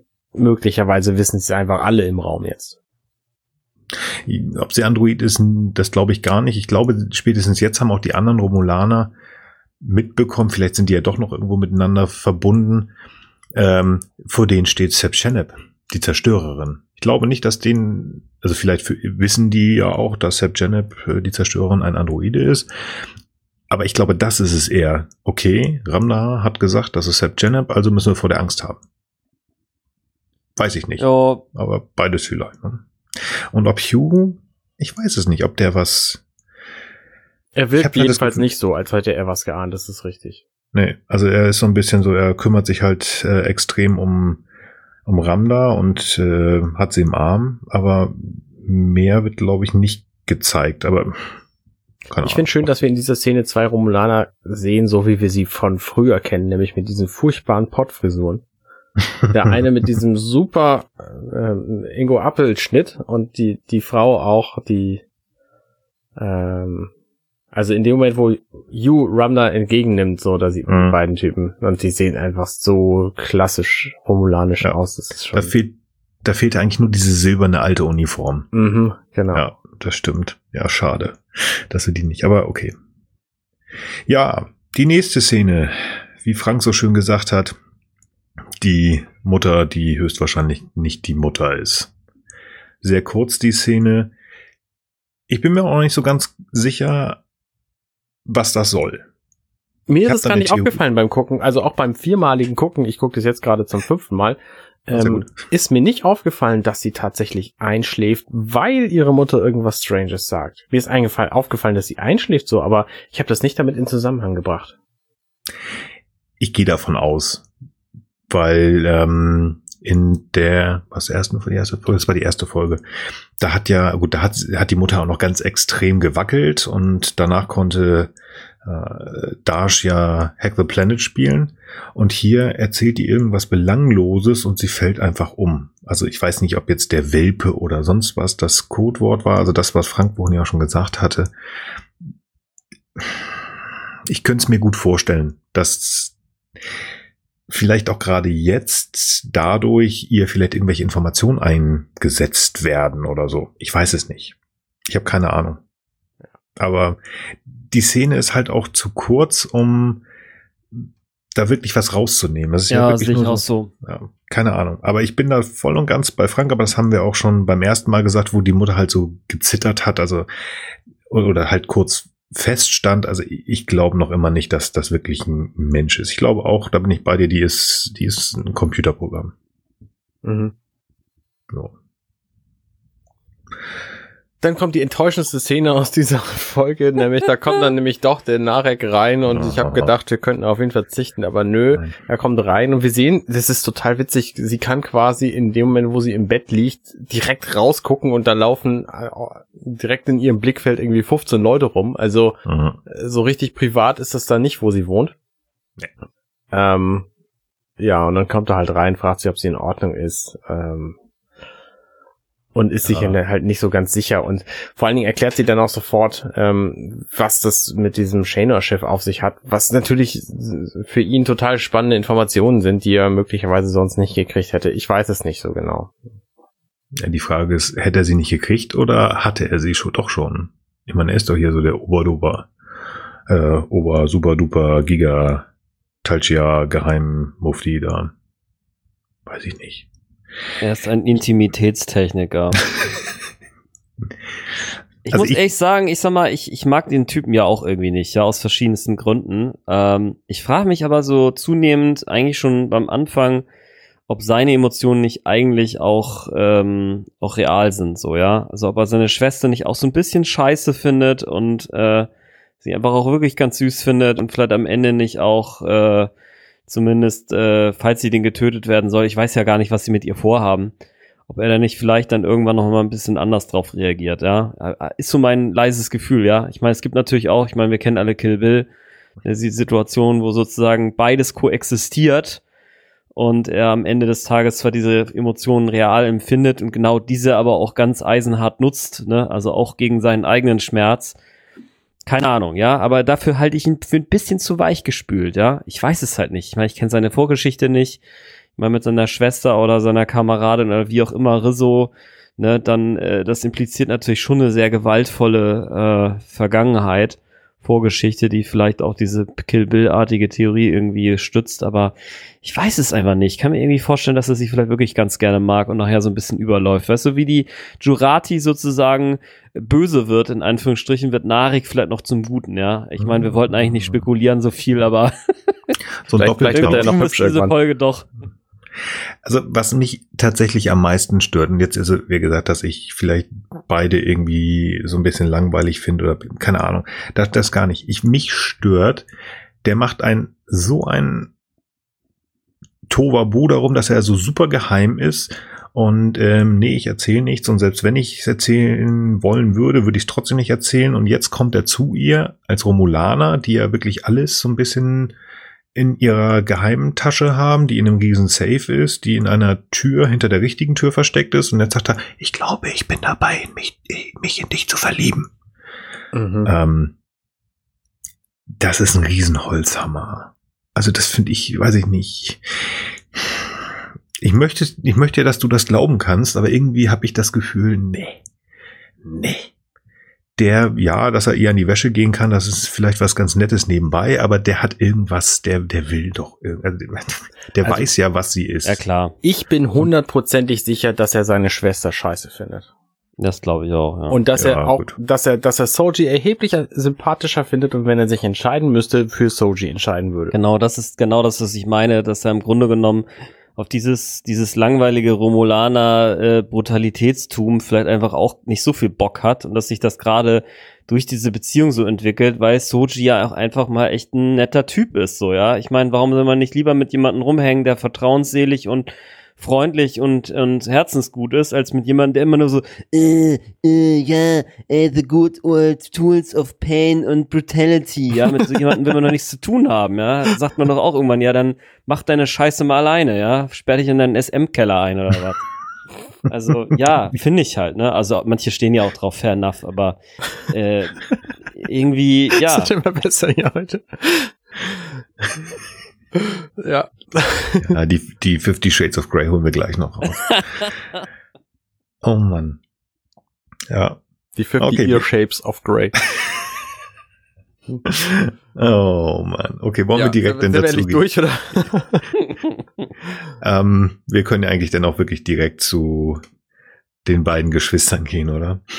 Ah ja, die nervt so die Toller. Ja, ach, Ich, ich, ich, also äh, erstmal, erstmal, man muss ja auch mit was Gutem beginnen, wenn man äh, irgendwas hat. Und ich möchte einfach mal sagen, ich finde den Hintergrund. oh, total dachte, du sagst cool. schon, ich finde den Hintern. sieht Nein. ja gar danke, nicht. danke, Nein, danke. ich, ich meine diesen? Hintergrund, wo also nicht diesen komischen Ventilator da, der ist mir völlig wurscht, aber ich finde das witzig. Diese fette diese- Lavalam Lavalampe hinten oder was? Ja, das ist irgendwie, das, das, ähm, nein, dass da hinten so ein bisschen Hogwarts Bibliotheksmäßig irgendwelche, irgendwelche komischen Quader von einer Seite der Wand äh, auf die andere Seite in die Wand da gehen. Das macht null Sinn. Ich weiß, ich kann es mir nicht erklären. Ähm, es ist noch, es ist nichts, was wir auch im entferntesten mal irgendwo auf einem Bockkubus in der Vergangenheit gesehen haben. Aber ich musste halt an die Bibliothek von Harry Potter denken auf Hogwarts. Und irgendwie fand ich es cool. Weil das, was im Vordergrund war, so, nein, nein. Ja, wir wissen jetzt, aber das haben wir schon gesagt, Mensch, die alte ist, die ist irgendwie romulanische Jadwasch Talgia Geheimtante. Und die scheint irgendwie darauf zu stehen, ihrem Bruder irgendwie anzufummeln und zu sagen, hallo, ich komme mal ganz nah und knutsch an, mit, mit und an dir rum. Keine Ahnung. Also das war so, wann ist der Teil der Szene zu Ende, bitte? Mhm. Also Jetzt. die ist. okay. Also wie gesagt, es ist ganz klar, nur ganz kurz, also es ist ganz klar hier so impliziert werden, die ist eine der Antagonisten, aber wir haben es ja schon mal gesagt, die wird nicht die sein, sie wird halt so ein Mittelboss sein, ne? Mhm. Ja. gut. Ja. Dann können wir Gott sei Dank wieder nach Chateau Picard gehen, oder? Ja. Genau. Picard hm. fängt direkt an mit das Gespräch mit Jurati und fragt sie, ob was jetzt eigentlich das eine war, was er, was sie oh nicht gesagt hat. Und dann ja. sagt Jurati natürlich das, was wir alle wussten, dass sie mitkommen wird. Und ich habe halt mhm. gedacht, ja, okay, vielleicht kommt noch irgendwas Spannenderes, aber nein. Ja. Ist euch da aufgefallen, ähm, deswegen hatte ich vorhin gefragt, ob ihr, welcher Sprache ihr das geguckt habt, dass da ein massiver Übersetzungsfehler in der deutschen Synchro ist. Erzähl. Er fragt oder irgendwann sagt der Botschafter O. Mm. Mm, wo ich so, oh nee. Oh nee. Das äh, ist nicht gut. Das ist nicht gut. Also, ähm, sie ist nicht Botschafter. Commodore sieht man an diesem komischen Pin mit dem ein Knubbel auf ihrer Brust gegenüber von dem Kommunikator. Aber gut. Auch, also ähm, gerade in dieser Szene ähm, scheint es mir ziemlich eindeutig zu sein, dass Commodore O sie geschickt hat, um damit zu gehen. Ja. Nach dem, was du mir Seven Flo ins Ohr gesetzt hast, bin ich bei dir. Dafür kämpft sie zu sehr, um mitkommen zu dürfen. Ja. Ja. Bin ich absolut bei dir. Sie macht ja schon wirklich so eine ganz große Rede. Also das, die hätte auch äh, Jean-Luc Picard vor, vom Föderationsrat halten können. Ja. Mhm. Das ist so eindrucksvoll, dass sie schon nervt. Also die Rede. Genau. Aber gut, und sie dann, darf halt mitkommen.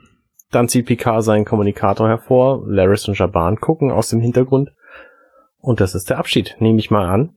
Ähm, vielleicht sehen wir sie noch in, in ein, zwei Folgen, aber ansonsten vermute ich, dass wir die beiden nicht wiedersehen werden.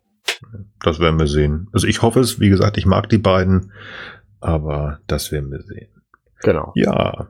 Und an Bord der La Sirena, wer erwartet uns da nicht nur der Captain Rios, sondern was für ein Wunder, Raffi Musiker ist auch da, die erstmal Pika auf den Pott setzt, weil er halt Dr. Durati mitgebracht hat, wie Arne ja vorhin schon gesagt hat, ohne dass sie gecheckt wurde und ja. ja also wie gesagt, wir haben es ja in den Trailern gesehen, dass sie da ist. Ich fand es trotzdem, also mal davon, dass die Trailer mal ausgeblendet und wir wussten, dass sie mitkommen können. Ich finde, also ich bin echt sehr gespannt, wie man uns erklären wird, dass sie mitkommt. Also was ist ihre Intention? Was will Ruffy auf FreeCloud? Warum kommt sie mit? Ist es äh, einfach doch. Wieso? Das ist doch in dieser Folge klar geworden. Sie möchte ja? gerne die Verschwörung aufdecken, die dazu geführt hat, dass der Mars damals angegriffen worden ist. Ich sage, dass es nicht ihre, also von meinem Bauchgefühl sagt mir, dass es nicht ihre Hauptintention. Ich habe irgendwie, mein Bauchgefühl sagt mir, dass es, äh, ja, okay, ich kann helfen und das ist auch gut und damit kann sie sich auch selber sozusagen das alles schön reden, aber ich glaube, dass da irgendwas an, das ist ein Bauchgefühl. Das ist ein Bauchgefühl dass sie einfach sagt, ähm, ja, ja, so ist das schön und ich kann dem Alten helfen, weil sie sagt ja auch, ähm, ich komme mit, aber ich muss jetzt nicht erzählen, warum äh, ich nach Free Cloud will. Mhm. Weil das sagt sie ja auch. Also das ich, hat dich gar nicht zu interessieren. Ich komme mit, aber ich komme nicht mit euch mit sozusagen, sondern ich komme nur damit hin. Und das geht dich gar nichts an, warum. Deswegen ist so mein Bauchgefühl, die hat andere Pläne. Ob die denn komplett durchgezogen wird, aber die hat irgendwas bei sich. Ähm, die hat, und ich meine, das ist klar, aber die hat was zu verbergen. Und da bin ich echt gespannt. Da bin ich echt gespannt. Ja. Und dann kommt das, wo, glaube ich, alle Gesetz, äh, geses gesessen haben und nur gesagt haben, komm, sag es, sag es, sag es doch endlich. Und dann kam das Engage, mhm. das Energie. Oh. Mhm. Schöner Blick nach draußen und das TNG-Theme und es wird auf Warp gegangen. Genau, und zwar über eine äh, holographische Steuerung des Schiffes, was ich ganz geil mm. Ja. Ja, das ist, finde ich, der richtige Weg, um das ins, äh, ins, ins, ja. 21. Jahrhundert. Ins 21. Jahrhundert. Äh, 24. ja, also. Sorry in die übernächste Generation zu bringen. Ich habe echt was gesucht, das in die übernächste Generation zu bringen. Auf der anderen Seite, es sagen. gibt, es gibt irgendwo, ich, ich weiß, das ist eine DS9-Folge und ähm, das hat irgendwas mit Zukunft, glaube ich, zu. Ich kriege das nicht zusammen, aber ich erinnere mich, dass da ein alter Julian Bergier sitzt und die sind auf der auf der Defiant und er irgendwas sagt, oh meine Gott. Also sie sind auf der Defiant, die wir aus der Serie kennen. Und da sagt er sowas wie, oh Mann, ich habe aber lange nicht mehr mit zweidimensionalen Displays gearbeitet. Mhm. Also irgendwas war da und das fand ich, also nur die, dieser Satz und irgendwie ist mir das in den Kopf gekommen und sage ich, Mensch, das passte doch. Ja, werden wir sehen, was uns denn der Rest bringt. Das sah echt schön aus. Ich bin gespannt. Ja, haben wir's. Ja, das war kurz und knapp. Kurz und knapp, sehr gut. Dann können wir zum kleinen Fazit kommen. Ich würde als erstes heute mal Frank fragen. Wie hat's dir gefallen? Ähm, ja, ich bin so ein bisschen hin und her gerissen. Also ich sehe natürlich gerne den Picard. Mir gefällt die, die, äh, äh, die, die Musiker sehr gut. Das wissen wir ja jetzt alle, dass wir diese gern mögen. Äh, für mich ist die, ist es aber so, dass insgesamt vor der, vor dem Hinblick, dass es halt nur zehn Folgen in der ersten Staffel gibt, dass wir vielleicht nur 20 oder 30 insgesamt haben. Mir ist das zu viel Setup. Es dauert einfach ewig lange, bis die Story mal in Gang kommt. Also, äh, drei Folgen jetzt und sie haben jetzt die Crew äh, zumindest so weit, dass sie mal mit dem Schiff losfliegen. Ähm, also ich weiß schon genau, warum ich mir, wie gesagt, eben so ein kleines bisschen mehr, was auch klar ist, dass es nicht mehr in der Form wieder zurückgekommen hätte können wie früher, ne, dass wir sozusagen abgeschlossene äh, äh, Handlungsbögen oder Folgen, äh, in, also Geschichten in ein, einzelnen Folgen haben. Aber ich weiß schon genau das, weswegen auch, weil hier habe ich das den Eindruck, es ist doch wirklich sehr so äh, wie an so einer Perlenkette. Ne? Also wir haben halt eine Perlenkette, die früher eine Folge gewesen wäre, und jetzt gucken wir uns jede einzelne dieser Perlen irgendwie in einer Folge sozusagen ausführlich an und mir geht das teilweise tatsächlich ein bisschen zu langsam, kontraintuitiv zu dem, äh, was ich mir natürlich auch wünsche, dass wir jetzt nicht so eine actionlastige Hochgeschwindigkeit, also sozusagen vom, vom Drehen her gerne langsamer, vom, von der Storyentwicklung für mich hätte es auch ein kleines bisschen schneller sein können. Ich meine, dadurch hat es gleichzeitig einen Vorteil. Wie gesagt, ich bin da noch ein bisschen hin und her gerissen, dass wir natürlich die Charaktere auch ein bisschen genauer kennenlernen. Es gibt natürlich auch viele Charaktere, das liegt aber auch an der Machart der alten Star Trek Serien. Das ist ja über die Zeit auch besser geworden. Zum Beispiel in DS9 und auch in äh, Voyager finde ich noch viel stärker als in TNG und da wieder stärker als in TOS. Und auch ziemlich stark in End, dass also die Persönlichkeiten auch noch ein bisschen also ein bisschen multidimensionaler sind. Das ist hier auch sehr stark. Diese Zeit braucht man natürlich auch in diesen Folgen. Aber es ist dennoch so, wir wissen eigentlich jetzt seit seit der ersten Folge in etwa, worauf es hinauslaufen soll. Nämlich, dass jetzt also hier äh, die Schwester von dieser Soji gefunden werden soll. Und also da, was, was diese Story angeht, sind wir praktisch keinen Schritt weiter gekommen. Und ähm, ja, das, äh, das finde ich halt ein bisschen, bisschen, bisschen anstrengend, so sagen wir es mal so. Und äh, nichtsdestoweniger ist es schon so, ähm, das ist für mich trotzdem einfach ein Genuss. Ist schon immer, wenn dann der Abspann, also der die die die die die letzte Folge erklärt ist und dann wieder der Anspann kommt und dann das Gesicht von Picard sich zusammensetzt, dann durchfährt es mich regelrecht. Also es ist wirklich also eine unglaubliche äh, eine unglaublich erfreuliche Sache, dass es einfach nochmal eine Star Trek Serie mit PK gibt. Das muss ich einfach ja, es sind sehr viele Emotionen sozusagen gleichzeitig, ne, die teilweise persönliche Präferenzen berühren und andererseits einfach, wie gesagt, sehr, sehr froh, dass wir Star Trek äh, mit Picard zurückhaben und dass es eben ein moralischer, selbst wenn er halt sozusagen seine persönlichen Ecken und Kanten und Egoist und Manipulateur etc., er hat auf jeden Fall äh, das größere, größere Ganze, das Gute sozusagen wie im Blick und das äh, genieße ich sehr. Schön. Arne, dein kleines Fazit ähm, zu dieser Folge. Ich freue mich, dass wir hier zwei Figuren kennenlernen auf eine Weise, die wir sie bislang noch nicht kennengelernt haben, nämlich zum einen Yu, den wir ja praktisch noch gar nicht gesehen hatten vorher, und zum anderen Ruffy einfach deswegen, weil ich sie, äh, ich habe es glaube ich schon mal erwähnt, ich, ich mache sie ganz gern so. Ähm, und finde aber, dass das nicht zu langsam geht, überhaupt nicht. Also ich freue mich, dass wir tatsächlich so viel Zeit bekommen, um die Figuren alle kennenzulernen. Wenn ich mich an den Anfang von möglichen anderen Serien zurückdenke, wo ich auch am Ende der ersten Staffel nicht wusste, wer eigentlich auf der Brücke des Schiffes überhaupt so rumsitzt, obwohl das spannende, äh, spannende Charaktere waren, wie, was weiß ich, jemand, dem irgendwie der halbe Kopf weggeballert wurde bei einer Explosion und ein Androidenwesen so. Mhm. ja. ähm, Das ist das andere Extrem. So, mhm. da, da ist mir diese Variante doch erheblich lieber. Und ich habe tatsächlich das Gefühl, dass alle Figuren, die wir hier vorgestellt bekommen, dass ich sie kennenlerne wirklich. Also, ne, das, das fängt an mit der Jurati, wo ich das Gefühl habe, okay, wir wissen ein bisschen wenig äh, über ihre kriminelle Vergangenheit.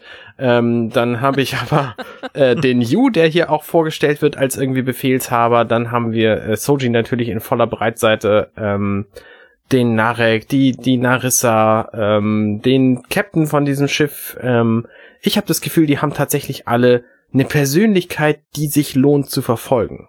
Und äh, das hätte man erheblich schlechter machen können und das hätte man möglicherweise nicht besser machen können in weniger Zeit. Und das ja, finde ich ist schon ganz gut gemacht. Also mhm. mir geht die Serie nicht zu langsam. Ich bin, ich hänge quasi jedes Mal vor dem Bildschirm und gucke diese Folgen sofort, sobald sie da sind, in äh, wahrscheinlich nicht der besten Variante, nämlich auf dem Telefon unterwegs, weil ich will es möglichst schnell sehen. Ähm, und freue mich einfach, einfach sehr über alles, was wir hier kriegen. Also von daher gehe ich da voll mit Frank. Mhm. Mir ist aufgefallen, dass ich dieser Folge alleine ganz, ganz schwer ein Fazit geben kann. Denn habe ich auch nicht gemacht, fällt dir auf? Nee, ja. denn es ist ja tatsächlich so, dass die ersten drei Folgen, deswegen Vielleicht haben ja, hat man doch denn jetzt verstanden nach der dritten Folge, warum in den, bei den meisten Premieren die ersten drei Folgen gezeigt worden sind. Das ist wie ein großer Pilot. Ich finde es mhm. echt schön, dass die Figuren dargestellt werden, vorgestellt werden. Ich finde es auch schön, was Arne gerade sagte, dass die Zeit sich genommen wird, natürlich aus Fehlern von irgendwelchen Raumschiffen, über die wir nicht mehr reden, werden ausgebügelt. Deswegen wird die Zeit genommen. Das ist auch echt schön. Ich finde es schön, dass ähm, Geheimnisse aufgetan werden, geteased werden, ähm, nicht zu viel, nicht zu wenig. Das macht ist geil. Also es macht schon richtig Spaß. Ich ähm, habe heute, also am letzten, im letzten Teil des Piloten tatsächlich gemerkt, dass es so ein, zwei, also mit, deswegen ist das so schön mit euch zu reden. Es, ich ich habe auf diese Jurati-Nummer habe ich so nicht gesehen. Also da bin ich jetzt auch so, hm, okay, warten wir mal ab. Und ja, nochmal mehr durch das Gespräch. Okay, ähm, manchmal bin ich bisschen böse mit Picard. Warum bist du so? Warum bist du nicht der liebe alte Mann, gerade aus der ersten Teil? Das ist so ein bisschen so, mh, hm, schade. Mach das nicht wieder. Mach das nicht wieder. ähm, das, böse, ich, will den, ich will den alten lieb, äh, böse, böse. Nee, nee, nee. Willkommen, der liebe, der liebe alte, gute, knuffige Jean-Luc. Obi soll wiederkommen. Ähm, das tut dem Ganzen aber keinen Abbruch. Also ich finde es sehr, sehr cool. Ich weiß nicht, ob man ganze drei Folgen dafür gebraucht hätte. Ich finde tatsächlich, die zweite Folge hat gewisse Längen. Gerade gewisse Punkte auf dem Borg-Kubus finde ich extrem in die Länge gezogen und äh, gerade dieses extrem lange Gesabbel von Narek hätten sie halb, also zu 80 Prozent rausschneiden können, aber das ist persönliche Meinung. Aber nur 90 Minuten, wie es ja ursprünglich geplant war, das hätte nicht gereicht. Also in zwei Folgen das nicht, deswegen lieber ein bisschen mehr als zu wenig. Ähm, super. Also es ist so ein bisschen wie die meisten äh, Trilogien. Der mittlere Teil geht so ein bisschen in die, in die Knie und dann ist nach hinten nochmal schön raus und einfach mit dem, was wir erwartet haben, Energie, jetzt können wir loslegen, mhm. jetzt kann das, ja. ähm, wie heißt das, das Abenteuer auf Free Cloud losgehen. Ich bin mhm. gespannt. Mhm. Gut. Lieblingsszenen. Arne, fang du an. Äh, schwer zu sagen, schwer zu sagen. Also ich finde, mh, mm, ich mag die Szene mit Dr. Jurati und O, obwohl sie extrem kurz ist. Mhm. Ähm, aus den genannten Gründen. Ich finde alle Szenen mit, mit ähm, Ruffy finde ich fantastisch.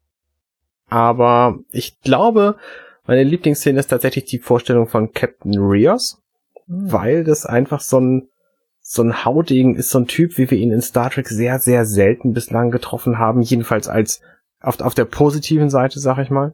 Ähm, und ich, ich finde ihn einfach extrem cool, wie er sich da diesen völlig unerklärten Schrapnellsplitter von einer ähm, Metalllegierung, die normalerweise benutzt wird, um Raumschiffhüllen zu bauen, ähm, aus der Schulter zieht. So, wir wissen mhm. ja gar nicht, was da passiert ist, und er macht das dann einfach so. Ähm, abgesehen davon glaube ich, der hat auch eine sehr spannende Vergangenheit, auf der, auf der eben Majid zum Beispiel ähm, es, also mich interessiert sehr, was da passiert ist. Ich hoffe, wir erfahren da noch mehr drüber. So deswegen ähm, auch meine meine generelle Zuneigung zu diesen länglichen äh, Introduktionen hier. Ähm, mhm. Abgesehen davon finde ich, er ist der erste echt gut aussehende junge Typ, den wir hier zu sehen kriegen. Hm, jüngere, ja. Also den, der nächsten, nächsten Generation. Ja, sehr schön. Gut. Frank, was ist deine Lieblingsszene? Ähm, also, ja, also für mich ist ganz einfach. Ich bin da einfach äh, Nostalgiker und ich finde einfach die Engage-Szene am Ende am besten. äh, das ist einfach so, das bringt mich einfach in meine Jugend zurück und endlich steht Picard wieder auf einer Brücke und sagt Engage und dann geht's halt los und ob das jetzt mit ob das jetzt Wesley oder LaForge ist, der da irgendwo auf oder oder Data, die auf irgendeinem so komischen Touchpad rumprökeln oder der äh, der Rios das irgendwie ähm, radarmechanisch macht, das ist mir dabei völlig egal. Da, das finde ich sehr schön. Danach äh, geht dann auch ein Raumschiff wieder in die Weiten des Weltalls, so, so wie ich mir meine Erwachsenen oder Jungerwachsenen Zukunft auch immer selbst vorgestellt habe, als ich so 12, 13 war. Und äh, ja, und ansonsten, ja, ich kann da aber auch nur zustimmen. Also ich finde die Szenen mit Raffi auch alle toll. Ich finde diese Szene toll, wo sie da irgendwie diesen Quatsch analysiert, dem der PK ihm dazugeworfen hat, ne, wo sie, wo wir diese großen Aufnahmen sehen, finde ich gut. Ich finde auch diesen kleinen Schlagabtausch zwischen dieses kleine Rumgezicke zwischen Jurati und äh, Raffi irgendwie ganz funny. Ähm, ja, genau. Also ich mag tatsächlich auch eher die Frauen lieber. Also ich muss tatsächlich sagen, ich bin ja sehr, sehr froh über Picard wieder zurück, ne, in, in der Serie und äh, altes Star Trek Paradigma, aber im Moment finde ich tatsächlich äh, Larissa und äh, ähm, und und äh, Raffi cooler. Also schon, so, wenn ich es mal so also es, Picard gewinnt natürlich aus verschiedenen Gründen, ne? Aber es äh, ist schon schon schon sehr starke Frauenperson. Finde ich cool. Ja. Wow, okay, das hätte ich jetzt nicht geahnt, dass du Narissa tatsächlich auf, auf die positive Seite stellst. ja, wer weiß, vielleicht wird die ja auch noch. Frauen nicht Rizzo, ne? Ich meine ja. schon die, die Aufpasserin von Picard, ne? Die. Hä? Narissa Rizzo heißt die Frau. Moment mal, die. Wen meinst ähm, du denn dann? Die. Laris meinst du? Laris. Laris. Ah. Ja, da sind, da, da sind wir beide. Okay, okay. Hab ich mir vertan. Ja, alles klar. Was die starken Frauen angeht, das habe ich ja auch schon gesagt, da bin ich auch völlig da. Deswegen geht meine Lieblingsszene in die Richtung. Aber es ist eine schon fast traurige Szene, eine sehr emotionale Szene. Nein, es ist diesmal nicht die Laris Baller Szene, obwohl ich die cool finde.